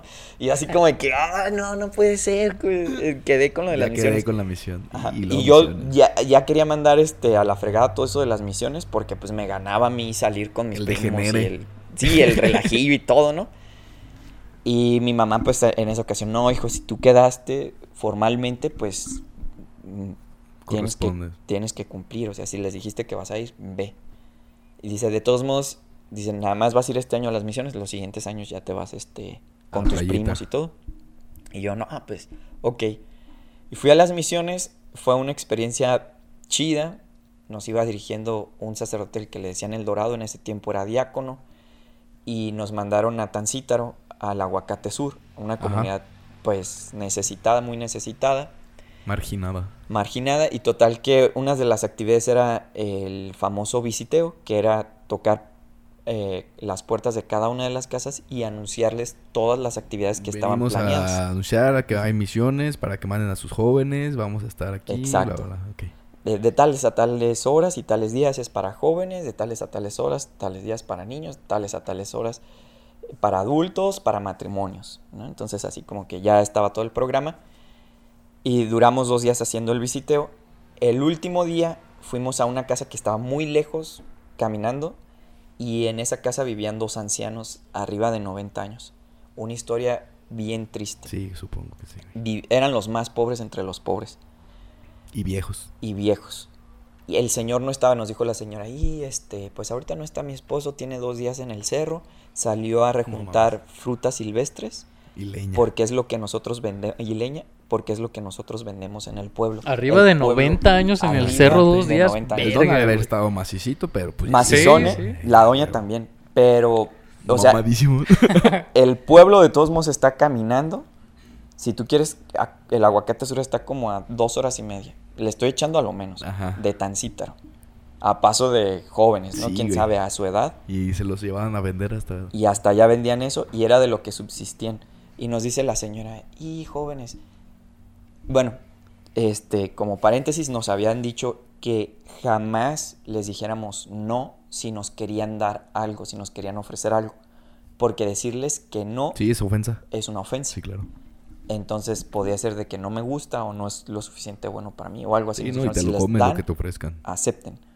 Y ya, ya llevamos pues así como que una preparación previa para todo esto, ¿no? Y total que este, nos dice la señora, y discúlpenme jóvenes que ahora no tenga que ofrecerles, pero es que no tenemos nada que comer y yo así de, ay, no ¿Cómo crees, güey". señora? Y Somos este, cuatro. Y total que pues, yo sentí así como que bien gacho, ¿no? y somos cuatro, chinga. Y nunca me había tocado experimentar que alguien me dijera que, o honestamente, que no tuviera nada para comer, pero es diferente si tú ves a una persona en la ciudad porque sabes que en un bote de basura encuentra por Sí, lo claro. menos algo para subsistir o que es diferente, ¿no? pero en Ahí ya abandonados. abandonado en la sierra ahí, este, Y realmente no tenían nada. no tenían nada. En ese momento la señora no tenía nada. ¿Quién sabe? Y no y si no hubiera comido un día antes. No sé, no sé. Ya ya esto ya ahorita ya me estoy volando, ¿no? Pero Perfectamente pudiera haber sido. y nos dice la señora, "¿Pero no quieren tomar agua?" Es- y nosotros Tengo Sí. una noria acá atrás. No, imagínate, para lo que ella significaba darnos, éramos como tres o cuatro.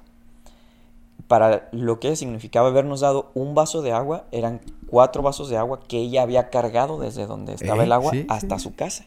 Entonces, quieras o no, pues no sé si, si nos hubiéramos Y tomado son ponle dos, tú, son así, güey, este, 400 mililitros, un litro 600 entre los cuatro. era un kilo 600 gramos que había cargado ella este, todo ese tiempo, más todo. O sea, era, significa mucho, ¿no? Darte cuatro vasos de agua para, Sí, claro. para esta señora. Y saca sus dos vasitos, el de ella y el de El su esposo, y ya uno rotito de vidrio. Y yo así como que, híjole, así. No, hombre, pues. Este. Te tocó el corazón. Sí. Ya me- me- nos tomamos el agua y en eso venía bajando el señor del cerro y nos vio y en vez de seguirse por el caminito, se metió así entre la maleza, entre las hierbas. jóvenes. Y se metió así, no, no nos habló, desde, nos vio desde lejecillos y se metió entre la maleza, se metió atrás de su casa, una casa de palos con lámina de cartón, este, muy pobre, Muy pobre. Eh, dormían en el piso, en En un petates, tendidito, no sí, en un mames. tendidito. Y pues total, yo pensé, ay, pues el señor ha de ser medio huraño, no quiere platicar con nosotros o algo así. Y estuvimos platicando con la señora, si te gusta, unos 5 o 6 minutos.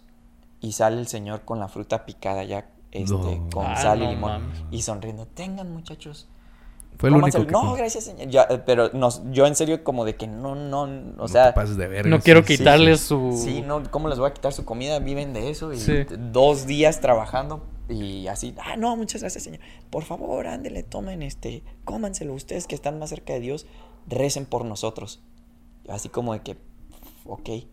Y ya todos nos, te lo juro que los que estábamos ahí, los que estábamos ahí, este, nos quedamos un poco serios. Yo noté que nadie nos la podíamos comer bien así. Sí, sí. Y ya, no, muchísimas gracias, pues los esperamos estos días para las actividades, bye. Y No falten. no falten, por favor. Y total que empezamos a caminar de regreso a la casa parroquial que era donde nos estábamos durmiendo todos, Todos los misioneros. Y yo empecé a caminar más lento que los demás, a propósito, ¿no? Yo me quería esconder porque yo no me podía comer la fruta, tenía un nudo así en la garganta horrible, güey, así. Me, no, fue algo que me destrozó interiormente.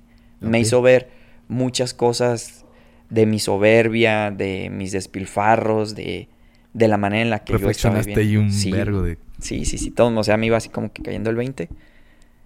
Y eh, ya, este, pues caminaron un y poquito te- más rápido te- los otros compas. Te atrasaste para llorar. Sí, güey. Encontré una piedra, me escondí y empecé a llorar. Y pues yo sentí así bien gacho y yo dije, esta gente que no me conoce, que no sabe quién soy ni nada, me está dando todo lo que tienen para vivir. Y ahora se cuenta que era así como un impulso de, ¿seré capaz de darle mi vida a Dios? Ahí fue cuando sentiste el... Ahí, ahí fue cuando me empezó a molestar eso, esa pregunta, o esa situación me llevó a un límite. Entonces, eh, pues es- me había transformado mucho vivir esa experiencia, conocer esa pobreza. eh, muy lamentablemente, o no sé, es, es difícil explicarlo, pero yo no había sentido, nunca había, había vivido la necesidad. Y ver esa necesidad y ver esa generosidad sobre todas mis comodidades y mi egoísmo me hace cuenta que me había reventado Eh, y tú, este, agobiado por no haber ido a, a- a la la, playa. playa, güey, a acá a pasarla bien. Y contrastando con todo lo que estabas viviendo acá, ¿no? Exactamente. Entonces, fue algo muy cañón. eh, para mí una experiencia muy, muy existencial, muy profunda. Y pues a raíz de esas, de esa experiencia, comencé a, a entrar en un discernimiento. Seguiste ahí mismo en el ambiente también todo, la- todo lo de las misiones. Fíjate que se acabaron las Sí. misiones y no seguí en ese ambiente, pero No, me pero seguía lo que restaron de ese, de ese viaje de misiones. Ah, sí, sí, seguí lo que... Fue así como Sí. alimentándolo un poquito más, ¿no? Supongo. Sí. Y obviamente, pues yo no sabía nada, que me acuerdo que obvia- eh, cuando estás en la, en la Semana Santa, eh, antes de la aclamación del Evangelio, en la misa, Ajá. no se canta el aleluya. Y pues Ajá, yo así como de que, aleluya, ¿Qué pedo, aleluya. güey? Y sí empezaba, yo empezaba a cantar el aleluya. No, no- O sea, no sabía nada, se cuenta que Ajá. yo estaba bien, bien ignorante en todos los temas este, religiosos y esto. Y pues ya a raíz de, de esta situación, eh, empecé a tener un acompañamiento más cercano con el padre Agustín. Le dije, ¿sabes qué? Me pasó esto y esta, no sé, como que esta pregunta me está, me está molestando, me está, no sé. Me trae en jaque, güey. Me trae en jaque, güey, acá. Simón. Y ya el padre, pues, muy sabiamente me dijo, pues mira, ¿por qué no te metes al seminario? Es más importante que tú disiernas tu vocación humana a tu profesión. Me dijo, porque Sí, profesiones... eso es muy importante, yo creo, güey. Sí. Y, y- y yo le dije, pues meterme al seminario. Me dijo, sí, mira, no vas a perder el tiempo. La formación que vas a agarrar en el seminario te va a ayudar para toda tu vida y tú vas a encontrar para qué es para lo que estás llamado en tu ser. Y No te la, no te la cantó como hazte padre, hazte No, sacerdote, no, sino eh, busca tu orientación vocacional humana Ajá, dentro del seminario, ajá. ¿ok? Qué bien, qué bien movida. Bien jugado. jugado. y me interesó, este, yo dije, bueno, mi, Nos vamos. Pues fue una así como de que, ok, él mandó las cartas para el seminario, me aceptaron en el seminario. Cuando llegaste a tu casa les dijiste familia. No, para mí eso había sido como top secret, tú sabes, así. Sí, claro, que pero tuviste que llegar a, a dar Ajá. la noticia. Se las dio el padre Agustín. Uh, Entonces, perro, que, puta, no, pues, llegaste Roberto, más esto, en alto, güey. Este. Y luego, como, como es nuestra familia de, este, religiosa, Sí. importó muchísimo, güey. Fue una Sí. noticia familiar cuando Roberto, por seminarista. O sea, todo fue así, ¿qué? Porque pues todo el background que teníamos. Dijimos, ¿qué pedo, güey? Sí, ahora ya estoy entendiendo todo Ahora el pedo. resulta que el caos se redencionó. Sí, entonces. Se enfocó. De- ajá, güey. hijo de su madre, entonces, este, para mí era moralmente muy difícil dar la cara para esa decisión, tú sabes, así como que yo decía, yo quería que nadie se enterara, yo dije, no mames, lo voy a hacer en secreto. Y es que haz de güey". cuenta que eran un desmadre, güey. Con, con Sixto, con el que iban a ir a la Casa Blanca, era de que desmadres y salían y que este, hacían esto y que hacían el otro y que hacían el otro. Y, y supongo por eso te daba un poco de, de este, pues digamos, pena. Válida totalmente, güey. Sí. Y pues yo lo traté así como de, de llevar casi casi en secreto, pero ya ves mi mamá. No, a la familia no le gusta. Y hizo un desastre, entonces ya este ingresé al seminario, pero obviamente no habiendo sido, bueno, no, total que ese fue el motivo por el cual yo ingresé al seminario. Todo lo que me movió y ya en el seminario obviamente empecé a estudiar este filosofía, Primero filo. Ajá. este en Y te gusta también eso a ti, güey. Sí, sí, no sabía que me gustaba, honestamente no sabía que me No, gustaba. pero la ahorita que no- cuando nos estabas contando de que las pláticas que tuviste al principio, el primer día. Que eran que filosóficas. eran filosóficas, yo noté ahí como que dijiste, ah, cabrón, no sabía que existía esto y me gusta. Ajá, ¿no? sí. Y ya lo entras de lleno a estudiar filosofía, pues Sí, más te ayudó a, a agarrarle el gusto, exactamente. ¿ok? Después, cuando decidiste ser este presbítero, Ujú. ¿cuándo fue? Bueno, esta es una historia como muy larga porque Así resumida, más bien el, el momento cuando tú dijiste, este, sí quiero dedicar, entregar mi vida a Dios. Porque es una decisión que la tienes que tomar, ¿no? Ujú. Yo creo que hasta, hasta les ponen fecha, yo creo, para decir, tienen que elegir si sí o si no. Sí, la fecha es hasta que te van a ordenar sacerdotes. Tiene, haz de cuenta que es como si te fueras a casar. Hasta que estás ahí en el altar, eh, aceptas, a- sí, acepto, sí. Aquí haces tu promesa. Es la, la ordenación. Es la ordenación. ¿Y Entonces, ¿Tenías dudas cuando fue tu ordenación? sí, yo estuve así a, a punto a punto de salirme del seminario. Yo estaba aquí hasta el gorro del seminario, no quería saber Te llegaste nada. a cansar estando ahí. Cansadísimo, cansadísimo, Harto. Hartísimo. Ajá. Entonces, estaba terminando el tercer año de teología a un año de terminar el seminario. O sea, en cuarto de teología ya terminas la formación general de todos los sacerdotes, al menos de todos los sacerdotes diocesanos que estudian filosofía y después Teología. teología. Ya, Entonces- ya, ya puedes aspirar al sacerdocio. Sí, son los estudios que pide el derecho canónico. El derecho canónico pide tres y tres. Ok. o dos de filosofía y tres de teología. Creo es lo mínimo, lo mínimo. Y ya con dispensas de que los obispos están haciendo como algo muy especial, que también, también se pueden hacer dispensas mucho más especiales en las que llegaran a ordenar a alguien que hubiera estudiado otras cosas o que no hubiera estudiado nada, o no sé. Pero ya, es- ya estás hablando de algo súper extraordinario, así muy, muy raro, ¿no? Ok. Entonces, Te este... llega tu, tu día de ordenamiento. No, llegué, llegué a tercero de teología y habían pasado situaciones muy complejas dentro de la vida del seminario. Que ya no estabas tan, yo ya no estaba- convencido. No estaba a gusto. No, no, no me sentía eh, a gusto y no estaba convencido. Entonces yo decía, es que si será lo mío o no. Porque estaba debatiendo entre casarme y tener mi propia familia. Sí, hay que, hay, que, hay que recalcar de que te piden un voto de castidad. Ajá. Y era decir adiós a todo. Sí, en ese Todo lo tiempo- carnal. En ese tiempo yo no sabía que existía la iglesia católica de rito bizantino o que existía la iglesia católica ¿Qué es eso? oriental. Ahora ya estamos Eh, entrando a otro tema. sí, La- sí, sí. Lamentablemente o, existe mucha ignorancia acerca de la iglesia católica, pero en la iglesia católica hay sacerdotes casados. Siempre los ha habido. Ok. Jesús llamó a San Pedro casado y lo hizo el primer papa de la iglesia. Entonces, es desde que Jesús fundó su iglesia, siempre ha habido sacerdotes casados. En el rito latino, que es al que estamos acostumbrados nosotros, porque los evangelizadores en América, debido a la como a la pues a la posición política, social, geográfica del, des- del descubrimiento del Nuevo Mundo, las órdenes que vinieron a evangelizar América eran únicamente, única y exclusivamente de rito latino. Entonces para nosotros es, güey, ¿cómo que hay sacerdotes católicos casados? No, Es- Nos pero, crea mucho ruido ajá, todo eso. Si tú te vas, Pero por ya ejemplo, existía... siempre ha existido, ¿no?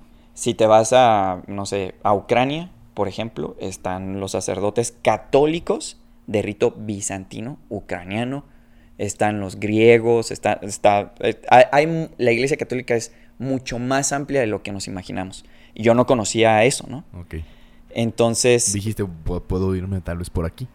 digamos que ahorita estoy en esa posición re- reconfigurando al rito al que voy a pertenecer y me encantaría formar parte del rito bizantino. En ese momento cuestiones. estabas en el otro rito, Eh, Estaba en el rito latino. latino. Y ya había escuchado el rito bizantino, pero no lo conocía. Lo, em- lo empecé a conocer especialmente viviendo en Estados Unidos. Y lo, lo empecé a conocer, Pero ya hace poco. Sí, estás hablando hace cuatro años. ¿no? Y en ese momento cuando te ordenaste, ¿hace cuánto fue? No me ordené, yo Pero no me cuando, ordenado cuando te iban a, cuando te iban, cuando, cuando te, te iban a dar a elegir eso. Eso, eso fue hace ocho años. Ok. Y tú dijiste, "Mm, no entro Ah, bueno, a- al rito bizantino. lo que Digo pasa... latino. ah, no fue tanto así, pero en ese momento yo estaba tomando muchos puntos en discernimiento y tuve la oportunidad de ir a unos ejercicios espirituales ignacianos de silencio, de un mes, que son los ejercicios de San Ignacio de Loyola. ¿Un mes? Un mes de silencio. Un mes de encuentro contigo mismo. Están muy fuertes.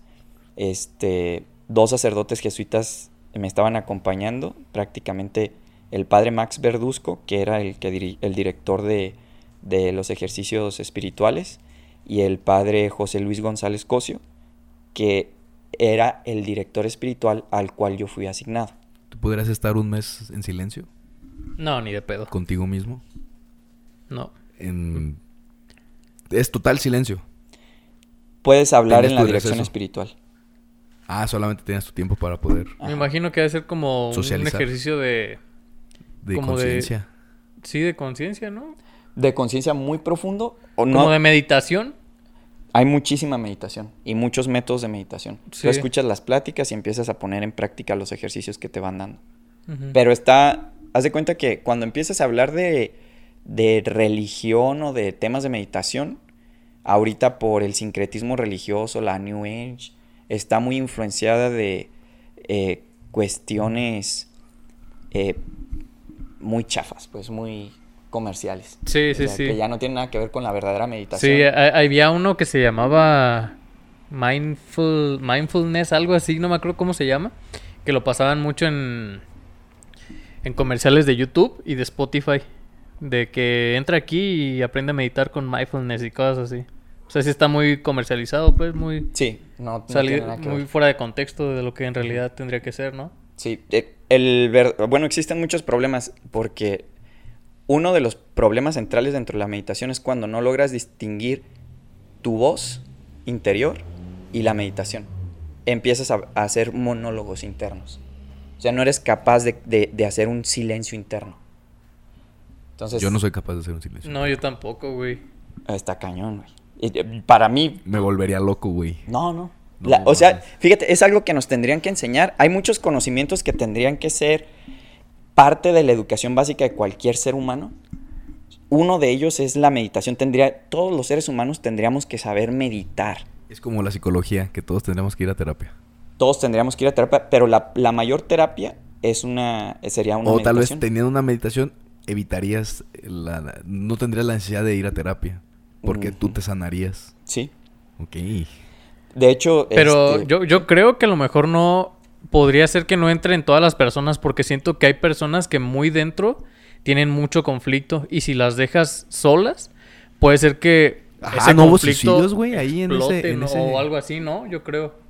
¿O tú cómo no, ves? no, no había güeyes que, que desertaran porque no aguantaban el silencio. Sí, güey. Sí los ha habido, yo creo. No tu- tengo, tu- no tengo conocimiento de, de ese dato. No, eh, en tu experiencia. ¿Que, que no aguantaran el seminario? El, el mes de, de de silencio. No. De los que estuvimos, que iniciamos el grupo, lo terminamos. Pero obviamente que hay ciertas condiciones para entrar a los ejercicios ignacianos. Previamente tuviste que haber vivido No es de que una se cantidad abre la de horas de retiro mínimo. No es de No. que. Ok, ok, ok. Y no sería, como tú dices, Sí, no, no, pues dices, yo estaría- explotaría. sí, güey. yo también hubiera explotado, güey. O sea, si haz no de tuvieras cuenta. la preparación sí. previa. Sí, Es es, que como si nos hacer ponen así, ajá, sí, güey, exactamente. Es como si ahorita nos pusieran a correr un pinche maratón sin antes, No tienes preparación. sin antes prepararnos, pues no se puede, güey. Exactamente. Yo, bueno, yo así lo compararía. Sí, exactamente es como estar este, levantando pesas, ¿no? Progresivamente puedes Y te meten a un 400. Sí, puedes incrementar este el peso que vas a mover. Igual en los ejercicios espirituales. O sea, no puedes luchar contra la masa de, de tu sombra, según Carl Jung, en un solo instante, ¿no? O sea, vas conquistando terreno, te vas adentrando en tu ser. Y el silencio es, es, es básico, Es pero es aterrador o es Sí, abrumador. Sí, es- está bien cabrón, güey. Y ahorita yo creo que se presta mucho menos por la cuestión de las redes sociales, celulares, todo de eso. la distracción tan Sí, güey, masiva te que distraes tenemos ¿verdad? en y- todos lados. Y Hay Sí. gente que ya no tiene vuelta atrás, güey. O sea, que ya no está dispuesta para nada Yo. a meditar, güey, o a hacer Sí ese soy. tipo de cosas, güey. Sí soy, por dos. Mira, han- me han pasado a mí cuestiones bien raras en mi vida. Yo no sé, Dios, por qué me ha metido en ciertos aprietos, pero... ah, Ok, tú, eh, bueno, ah, perdón que te interrumpa. Tú, este, en ese, en ese momento lo viviste como parte de la formación de general que tienen todos los, Sí. este, los que se están preparando. Es también un requisito. No, no es forzoso que sea Era- el mes era de opcional. silencio. Es opcional. En aquel entonces, en el seminario donde yo estaba de la diócesis de Mexicali, Se los pone. era parte ya del proceso, plan. ya como de, de la configuración interna del seminario. Tenían tres años que lo, empezaba, que lo habían empezado Ok, a hacer. recién. recién lo, lo- lo estaban implementando por los resultados que se tenían, ¿no? Entonces, este, Ahí seguías todavía con dudas. Sí, de hecho, seguía con muchas dudas y prácticamente yo fui a ese retiro porque yo dije, bueno, voy a estar un mes de silencio enfrente de Dios. Yo voy a salir de aquí y les voy a decir, ya no quiero seguir en el seminario. ¿Por qué no? Porque fue un mes de silencio a hablar con Dios y me di cuenta que no. Ok. O- era para mí así como que un Lo que punto voy a en el que yo dije, ya. Es- yo estaba hasta la madre de, de Todo todo, eso. lo que había vivido. Y ya dije, ya estoy cansado, esquiado. eh, no puedo más. Necesito, eh, necesito este tiempo para mí. Y iba buscando también preguntarle a Dios, porque Ayúdame. eh, unas cosas muy específicas. Los jesuitas te piden que ya lleves la intención de tu retiro. O sea, no vas ahí a ver, pues, a, ver, qué, pasa. sale. Ah. Ya llevas tus objetivos muy claros, te hacen preguntas, Tu objetivo era. decir Descubrir. qué, ajá, qué y dónde. ¿Qué quieres de mí y dónde me quieres? Era lo que yo le estaba O sea, en ciertamente estabas entregado a las manos de Dios, Sí, pero no intención para este entregarte a él de la manera de ser sacerdote. Totalmente abierto. Ok. Tú dime qué y dime dónde. Lo que tú quieras. Obviamente que él sabía, Dios sabía que yo ya estaba hasta el gorro de, Claro. del seminario, de Sí, sí, muchas sí. Y situaciones. también no creo que, que Dios quiera eso. Dios no quería eso, obviamente yo ya estaba a, a mi límite, me había ido muy bien académicamente. Tú no llegaste a ofrecer misa entonces. Eh, no. Bueno, yo obviamente no puedo consagrar, Ajá. eh, pero Oh, celebraciones de la palabra, sí, muchas, muchísimas. Te sabes toda la misa Sí, de memoria, ubicas versículos rápido, sí, sí, todo eso, palabra de... Ok. Sí. Eh, pues es sencillo, es como un peldañito antes de... Sí, ya era el último año de teología, entonces eh, yo tenía la opción de regresar a Mexicali y en ese tiempo tenía la propuesta de irme a la diócesis de Orange, California. Entonces el obispo de Orange no- nos había invitado a, a mí y a otros compañeros por la necesidad de, de hispanos eh, de la diócesis a formar parte de, Evangelizar ya. Ajá. Entonces, perdón, yo estaba, estaba Ya viendo. esa estabas llamado, ya estabas casi casi aceptado para que... Ya estaba fueras. aceptado allá y podía continuar donde yo estaba, pero donde yo estaba yo ya estaba asfixiado, güey. Yo decía, había llegado a un límite en el que yo sabía que si regresaba ahí iba a luchar por mi lugar. Sí. Y yo decía, no quiero volver a, a pelear, no quiero... No, quiero Ya, algo nuevo. Sí. Entonces, este, decidí continuar y decidí continuar eh, como seminarista para la diócesis de Orange, California. En California. Y ellos me mandaron a estudiar el último año de teología a la Ciudad de México. Ok. Ajá. Entonces termino teología en, en la Universidad Lumen Gentium, En Ciudad de México. en Ciudad de México. Y ya terminaste, no te ordenaste. Terminé, no me ordené. Y ya fue que buscaste la maestría de... O sea, esa fue tu respuesta. Mm, Bueno, no, la- no tanto así, sino que cuando terminé en el seminario hispano, eh, no me dieron una carta donde el de promoción. Prácticamente la diócesis de Orange me dio un release, que quiere decir que estaba, este, pues, eh, Como en blanco. Ajá, terminaste teología, pero no tienes diócesis, no Ajá. tienes quien te ordene. Y no tenía un reporte favorable del rector. Entonces, me tocó estar buscando eh, otra medio diócesis, para- buscando qué camino, que nuevamente replantearme. Este, Puta madre, güey. Todo otra vez. pero con la seguridad de que yo ya sabía qué era lo que yo quería. Tú que para mí era lo con- más Con difícil. certeza en eso. Ajá. Entonces, yo que yo dije, ok, no va a ser ese lugar, entonces voy a ver qué lugar es el que en el que Dios me va a querer. Y de ahí estuve, perdón, estuve yendo a estudiar alemán porque salí con muy buen promedio de la universidad. Entonces estaba en la obtención de una beca para ir a estudiar neurociencias al Colegio Canisiano en Austria. A la verga. órale. Entonces estaba la... la- Te, te- te pedían el alemán. me pedían el alemán. Y empecé a estudiar alemán. perdón, déjame tomar un poquito agua. Adelante, adelante. Qué cabrón, Imagínate, güey, güey. no mames. toda ese, esa vida y, y uno... Bueno, tal vez es una gracia el poder estar seguro de qué es lo que quieres estudiar desde la prepa. De que no tengas que entrar en, este... Tan a fondo en cosas tan largas como la, la, la formación esta. Y...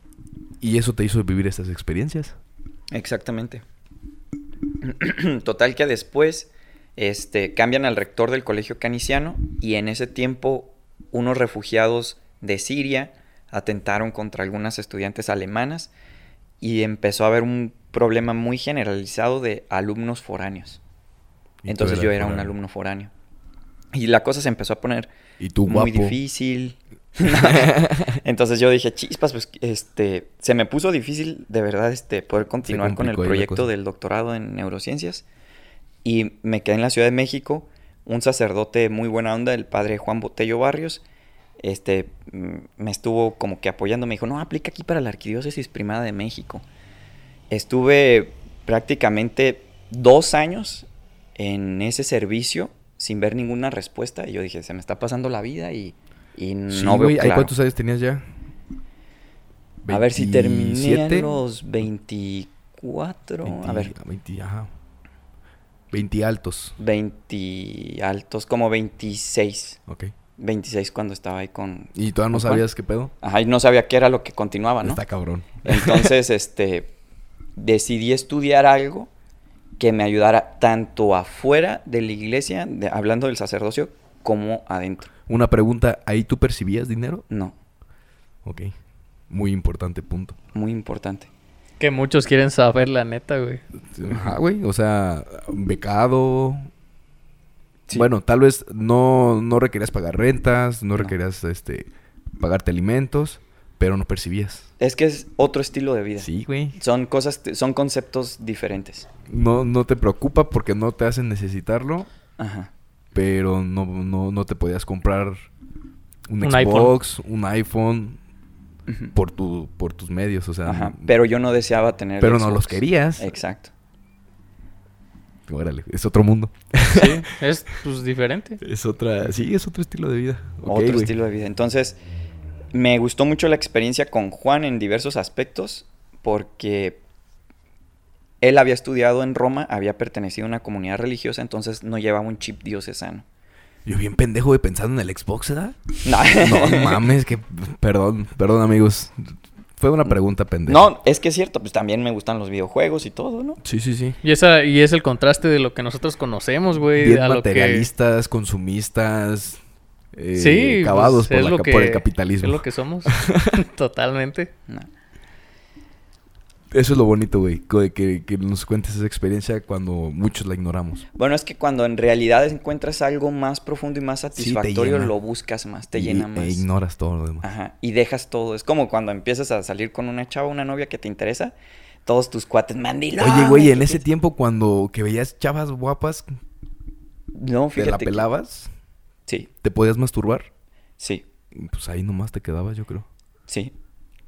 No, pero de hecho, este, bueno, tocando ese tema de la sexualidad, es muy interesante porque cuando empiezas a integrar tu sexualidad, dejas la masturbación, no porque no la quieras, sino porque generalmente la masturbación es una forma de liberar estrés o tensión.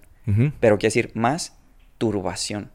Si obtienes el placer, exactamente, pero es un placer incompleto.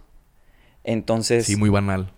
eh, no solamente muy banal, pues obviamente inicia en un adolescente la autoexploración lo normal, natural, tú la- quieres, la, ¿no? la liberación de hormonas Sí. aumenta y fisiológicamente es, no- es natural. Es natural. Pero ya maduro, Cuando lo Ya exactamente ya es exacto. Entonces, ¿qué es lo que busca la, la masturbación? Posiblemente es un deseo reprimido y es y generalmente se encuentra dentro de un ciclo autodestructivo de la persona.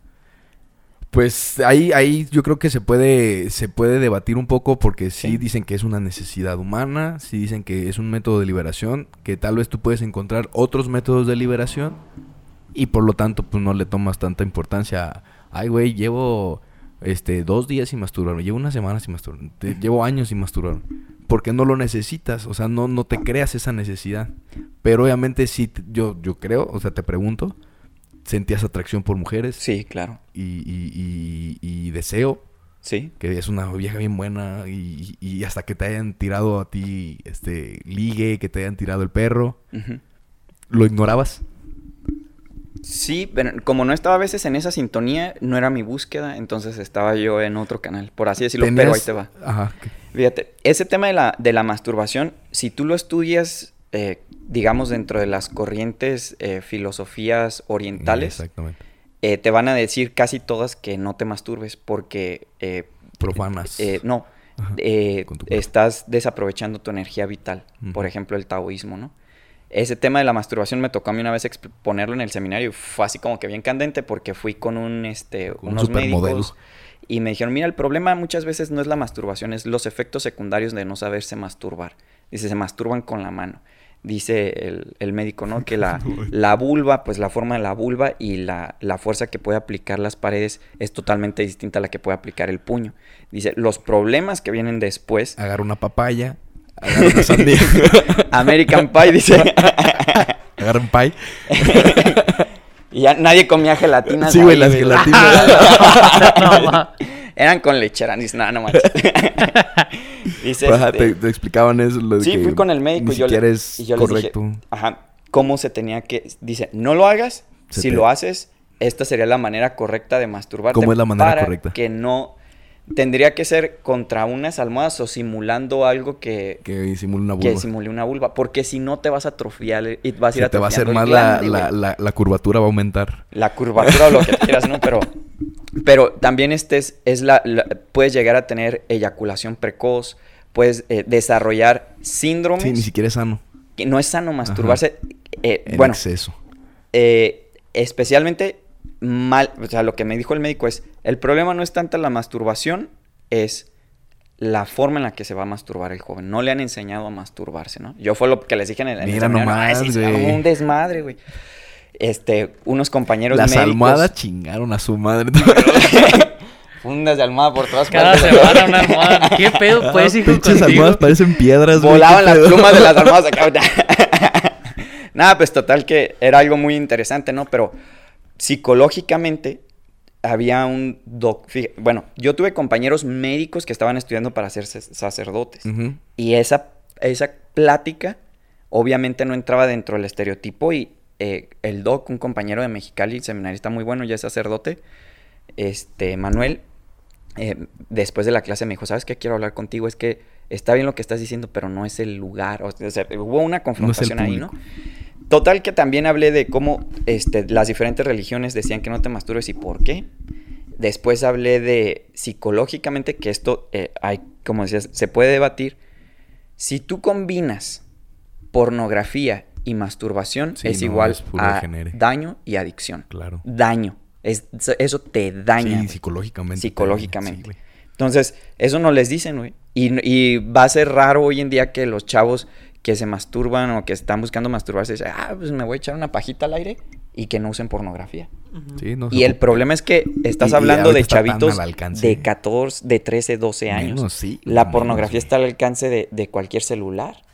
Entonces, realmente dicen, para mayores de edad, güey, ¿quién lo regula realmente? Si soy mayor de edad, entrar. Ah. Entonces, A Eh, todos sí. A todos sí. Sí, a eh, el daño social, psicológico, es grave a través de la pornografía y la masturbación. Sí. Entonces, sí, te creas un, un círculo vicioso que ya luego no puedes salir de él. decía, el, nos dio un psiquiatra, doctor en psiquiatría del seminario de Nueva York. Ajá. Ahorita olvidé cómo se llama su nombre. Nos dio una plática, él siendo psiquiatra, doctor en psiquiatría, o sea, no nada más era un doctor psiquiatra. No especialista, estaba sino doctor. doctorado en psiquiatría. Y nos es decía... un doctor, doctor. Exacto.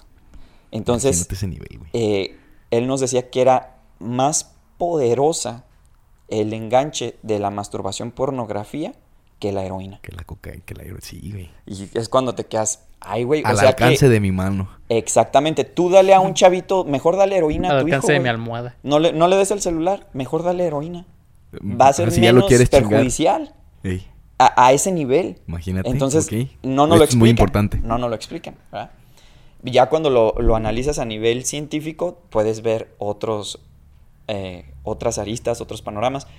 Pero total que dentro de, de- del sacerdocio, si llegué a hacer eso, sí.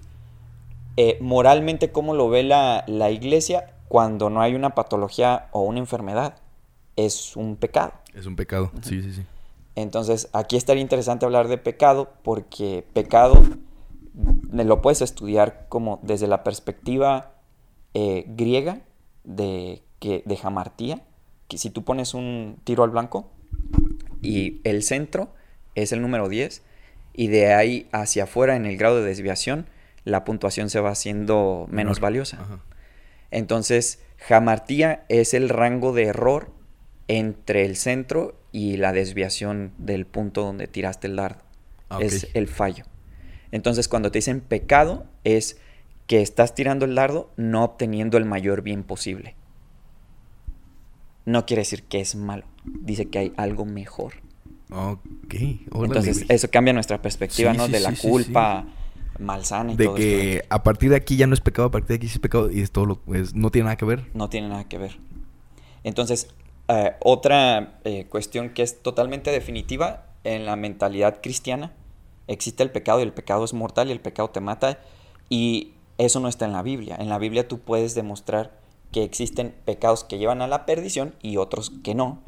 Entonces, los que no, obviamente existe la purgación, Ajá. la expiación, Ajá. que hasta bueno, pues nos podríamos meter en ese rollo, pero yo no, no te vas a ir al infierno por cometer este una, Ajá, güey, una un, falta de- un deseo este fugaz tal vez de que, que el pecado este capital de, no desearás la mujer, tu prójimo, No robarás, todo eso. que no robarás, que tú hasta sin querer hayas este tomado algo y se te haya olvidado pagar algo, no significa que O que si te robes algo porque quieres robártelo, güey. No quiere decir que te vaya a llevar Sí. la chingada al final.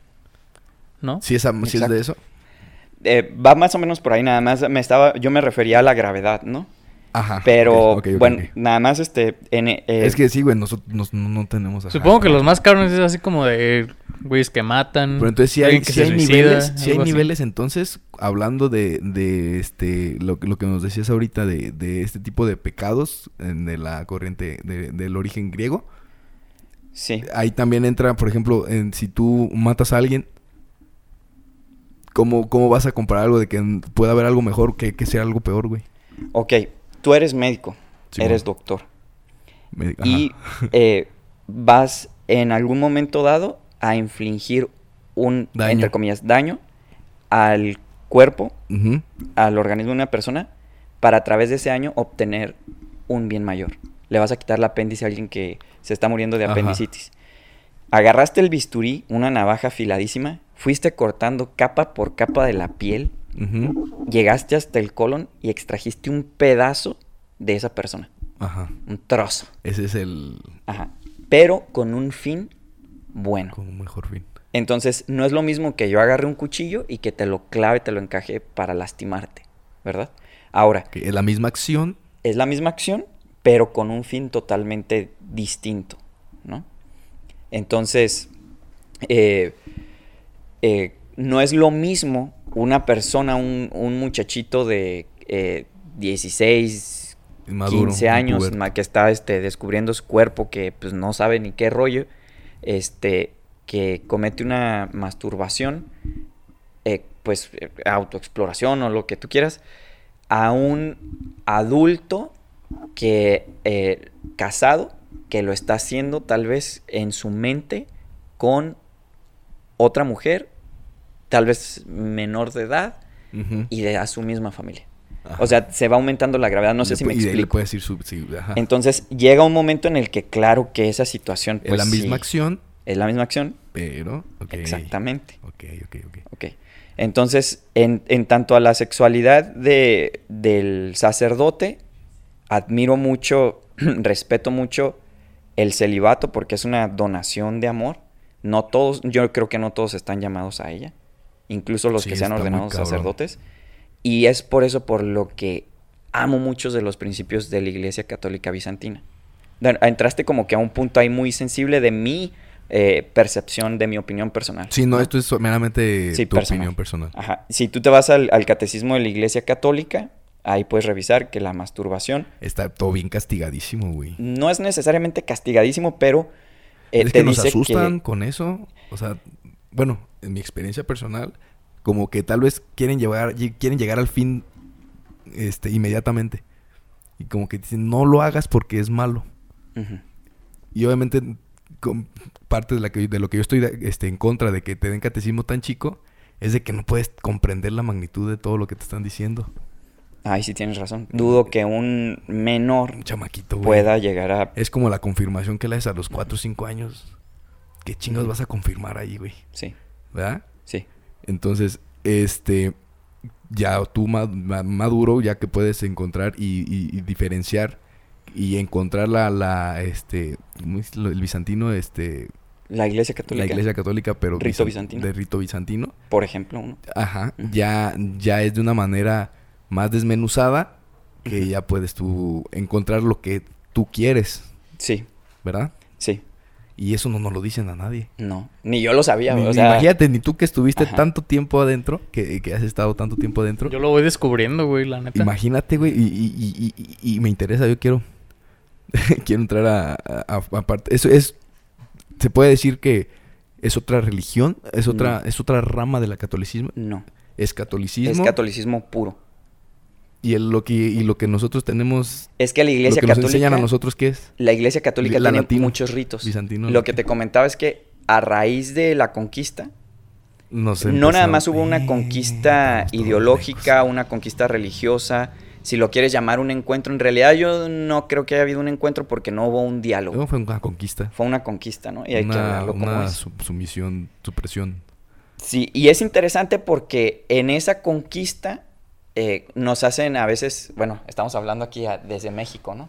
Y nos hacen entender o captar al mexicano como si conquistaron a México. México no existía. Y hubo alianzas indígenas con los españoles para derrocar al imperio que los estaba ajá. sometiendo, ¿no? Entonces, esas alianzas y esa pugna Sí, una mezcolanza, yo hubo una mezcolanza, ¿no? O sea, intereses durísima. políticos entre, entre diferentes etnias indígenas. Nosotros estamos en territorio purépecha, los Ajá. únicos no conquistados, en la ciudad de Uruapan, la primera constitución indígena antes de la constitución mexicana. Los, Los frailes... patzcuarenses y europenses. Exactamente, o sea, Sí. nos die- le dieron a los indígenas su propia constitución. Fueron elevados antes de que la corte de las Indias por fin descifrara que éramos que los indígenas eran seres humanos. ellos ya habían dado una constitución y un, un grado de civilidad Ajá, un, un reconocimiento. Ajá. a esta sociedad eh, prehispánica que no había podido ser conquistada por los Por aztecas. los, por los- ajá, espa- Entonces, espa- este, aztecas. Este, bueno, este, este ya es como un dato cultural, ¿no? ya Pero, cabrón. Sí, sí, sí, sí, sí. pero, ok, los frailes que llegaron, todos llegaron de parte del rito latino. O sea, no había frailes bizantinos, no había frailes de... Y de- por lo tanto es lo único que conocemos. Es lo único que conocemos. Ya hay, por ejemplo... Y es como también crees que no se, se- que no se este eh, dice es- bueno que no se dé a conocer tanto por conveniencias Sí, para por... mantener para no estar con este No para no desestabilizar. ajá para no ajá para no alborotar el, el- el- Claro la que hay un status quo. Ajá, Sí lo hay. Sí lo hay y hay intereses muy marcados. Y hay necesidades muy marcadas. Entonces, eh, por ejemplo, estamos hablando de hechos históricos que tienen una resonancia social y una resonancia religiosa en la actualidad. en la actualidad. Sí. No, si tú te vas, por ejemplo, a la Ciudad de México, te vas a Coyoacán, vas a encontrar el templo de Nuestra Señora del Líbano, que es una comunidad libanesa y tiene sus sacerdotes maronitas, donde en el rito maronita los sacerdotes católicos, 100% católicos, pueden estar casados. Y no, tengo problema. conocimiento de que esté ahorita algún sacerdote casado maronita ahí. Los que estaban cuando yo conocí el rito maronita en Ciudad de México, eh, Sí conociste sí. sacerdotes casados. eh, no, se llamaba Yahú el, el sacerdote que estaba ahí, no sé si era de Parco. Respondía. Y este, Pendejo estoy, güey. eh, él no estaba casado, pero, eh, eh, Pero eh, podía haber estado. podía haber estado. Tuvo la, la decisión, Imagínate. el discernimiento. Ok. Entonces, Que no significa que pertenecer a la, a, a, este, a la menonita este, libanesa, ajá, que pudiera permitiera estar casado, no significa que deban de estar casados, ni que tengan que estar casados, ni que estén ahí porque pueden, porque quieran estar casados. exacto, es opcional. Entonces, en el rito latino, como en muchos otros ritos católicos, el sacerdote tiene que ser célibe. Entonces, es como un candado a la vocación. Y la cuestión aquí es que es un candado que no le abre las puertas a los que ya están casados, que quisieran llegar a ser sacerdotes, que están movidos en el espíritu hacia el sacerdocio, no pueden in- ingresar porque están casados. Pero la pregunta es si todos los que pasaron por el filtro habiendo entrado célibes, realmente estaban también llamados al celibato. Entonces, es una pregunta interesante, ¿no? Porque Sí, está si es un don, Está bien pesadita. la pregunta es si todos los sacerdotes católicos de rito latino están llamados al celibato, fueron llamados al celibato, y si tienes que estar previamente llamado al celibato para el sacerdocio. Entonces, Sí, güey. eh, ese es como un No punto, mames, es, es- pero es, es un problemota. es un problema y a la vez no. ¿Por qué no? Mm, sería un problema para aquellos que, que quieren formar parte de ese grupo o que se sienten llamados hacia el Ujú. sacerdocio. En el rito latino no existe una crisis tan grande de sacerdotes que no sean capaces de mantener el que no haya status quo. Quién sabe más adelante cuando Que, eh, se, que se la a- cúspide de Gauss llegue a la, más. a la Sí, güey. cumbre y digan, no, no mames, estamos tronando, abran, abran esta situación, ¿no? Simón. Quiten estos candados, pero eh, como que ya nos desfasamos un poquito, quiero No recentrarme en algún tema específico, o no sé si le continuamos por ahí. qué rollo. Este.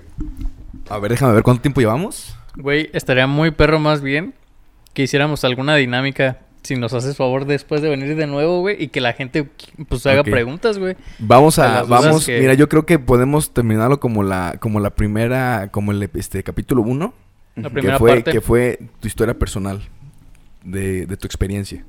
Güey, la primera de- historia no más me encantó, güey. de, Te lo juro, me encantó, güey. cómo fue todo el cagadero, güey, desde la, la, la juventud. Ajá.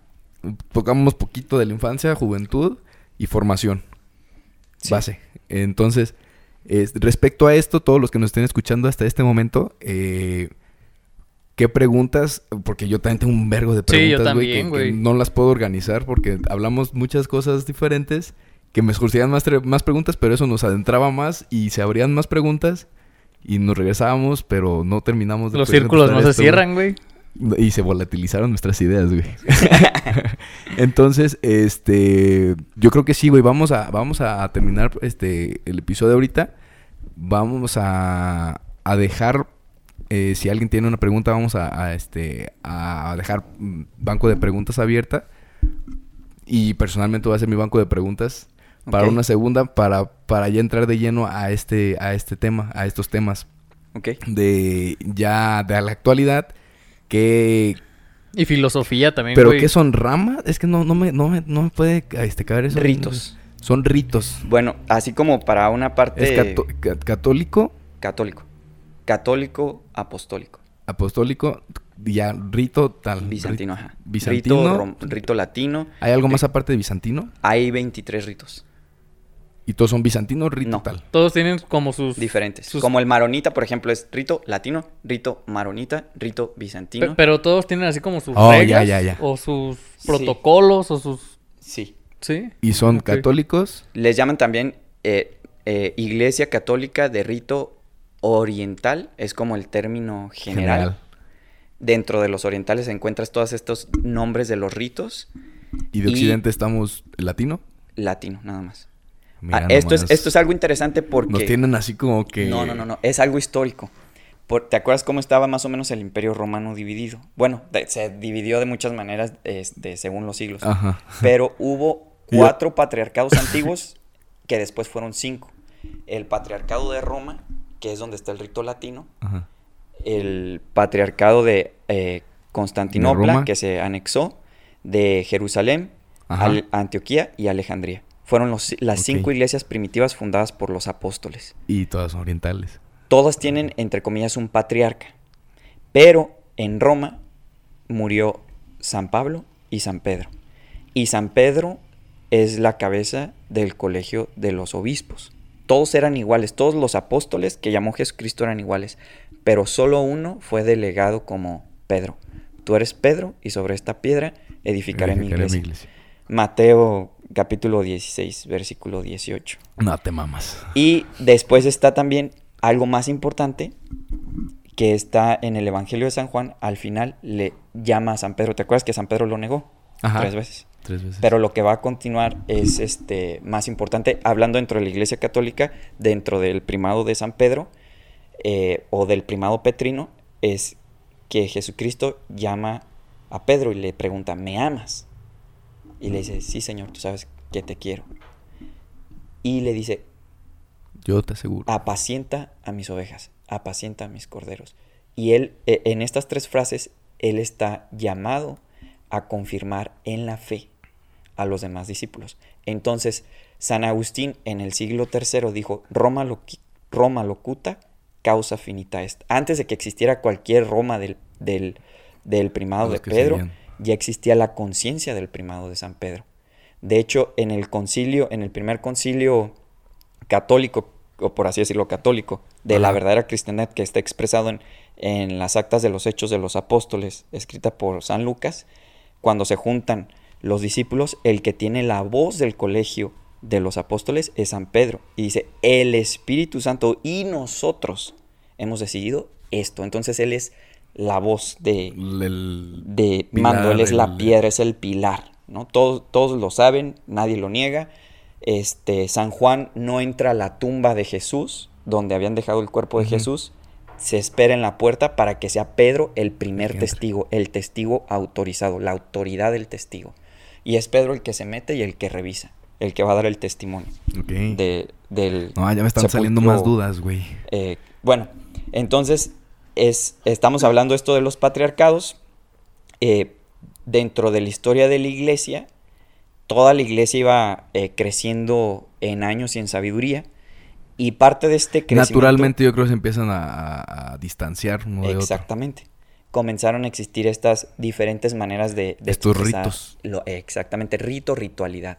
Entonces, la cuestión es que... Y, y ya nosotros que ya partiendo de lo que estaba en España en ese entonces, cuando nos conquistan, eh, empieza todavía más este diferenciado, más alejado de, y sí es donde nosotros nos encontramos los cristianos con rito este, Latino. latino. Ajá. Y la cuestión es porque geográficamente España era jurisdicción de la parte del Imperio Romano que pertenecía a- al Patriarcado de Roma. de Roma. Entonces era latina. Y después con la caída del Imperio Romano, la división entre Oriente y Occidente, obviamente que cuando vienen los europeos a América, vienen con este background. De todo Ah, lo de... Vienen con, con el patriarcado de Roma, con el rito latino y con el celibato. Entonces fue la única forma de el- catolicismo que nosotros conocimos. Y hasta que no tuviste todos estos estudios al respecto, conociste el rito bizantino. De hecho, yo no lo conocía porque no había tenido la experiencia. O sea, Por sí- eso, sí tuviste que pasar por todo eso. Ajá. Yo ya sabía que existía caso? un rito bizantino, que se podían casar y todo esto. Mi interés no era casarme en ese momento, pero cuando yo celebré, eh, cuando fui a ver la misa bizantina, la liturgia bizantina, fue algo ¿Muy que diferente? Me, impactó así. Yo dije, Órale, sí, esto es. ¿Por qué? Porque lamentablemente dentro de la Iglesia Católica Latina, especialmente después del Concilio Vaticano II, se han dado muchos abusos litúrgicos. O sea, el sacerdote muchas veces es casi un payaso. Va a dar un show, un espectáculo, Ajá. y de repente ves videos en internet de sacerdotes que van volando un dron con la Eucaristía y tú dices, o sea, es- para Sí, mí eso es súper ofensivo, güey. Estando en la... eh, no quiero quemar a nadie, pero un sacerdote promotor vocacional de una diócesis sale en un video en un TikTok brincando así, brincando, Ey. como volando, sí, ese que se ve Pero ya está todo volando bien, este- alrededor del altar, vestido con ornamentos sagrados. Para mí, o sea, son faltas de respeto a lo sagrado que, que me, me, me, eh, me hacen sentir ira. Ira, porque yo digo, los que estarían llamados para transmitir que eso sagrado a las personas, el respeto a lo sagrado, uno. no lo respetan. Entonces, ves este otros videos con sacerdotes este con pistolas de agua bendita. Entonces, han No, ridiculizado lo sagrado. No, mames, Sí. han ridiculizado Sí, o sea, lo sagrado. que lejos de, de querer este, llamar a la vocación, de querer despertar la vocación en personas, ya está todo bien descompuesto. Creen que hacerla atractiva y juvenil es Sí, lo quieren chotearla, hacer populista, güey, para Exactamente, que... o sea, la hacen para que la barata, la gente hacen llegue. light y creen que eso es lo que atrae a la gente. Y no, la gente en realidad neces- necesitamos una vida espiritual. Es, la buscamos es muy pura, americano, creo, todo eso. Está, está medio gacho. Entonces, ¿qué es lo que me gustó del rito bizantino? Su... eh, eh, el rito bizantino Pero nadie, busca es que nadie habla la de eso, güey. Nadie habla de eso. Nadie, nunca se nos presenta ni siquiera. Yo no conocía ni la palabra que, que existía aparte de católico. O sea, solo sé que hay católico, cristiano, este, mormón, este, islam, o sea, las, las más comunes.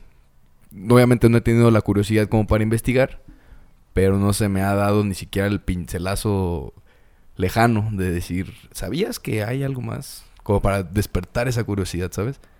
Entonces, este, en base a eso, vamos a, a dejar las preguntas del, del siguiente episodio, güey. Claro, claro. Ya para, ya, ya tenemos un contexto suficiente para, para este, las- la, la siguiente, de- el capítulo 2.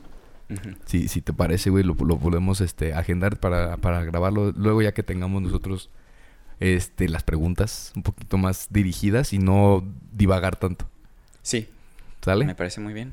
Este, Miguel, ¿qué aprendiste, güey? En Oh, este güey, no güey? mames, me la pasé todo el episodio escuchándolo, güey. Los Neta, dos, güey, estabas así de, estaba ah, así nada güey. más escuchando y tratando de discernir todo lo que decía, De asimilar todo, güey. Sí, güey, porque aparte es un chingo de, es, de información, ajá, güey, es como que nos vomitaste todo lo que has aprendido de, de una manera muy general.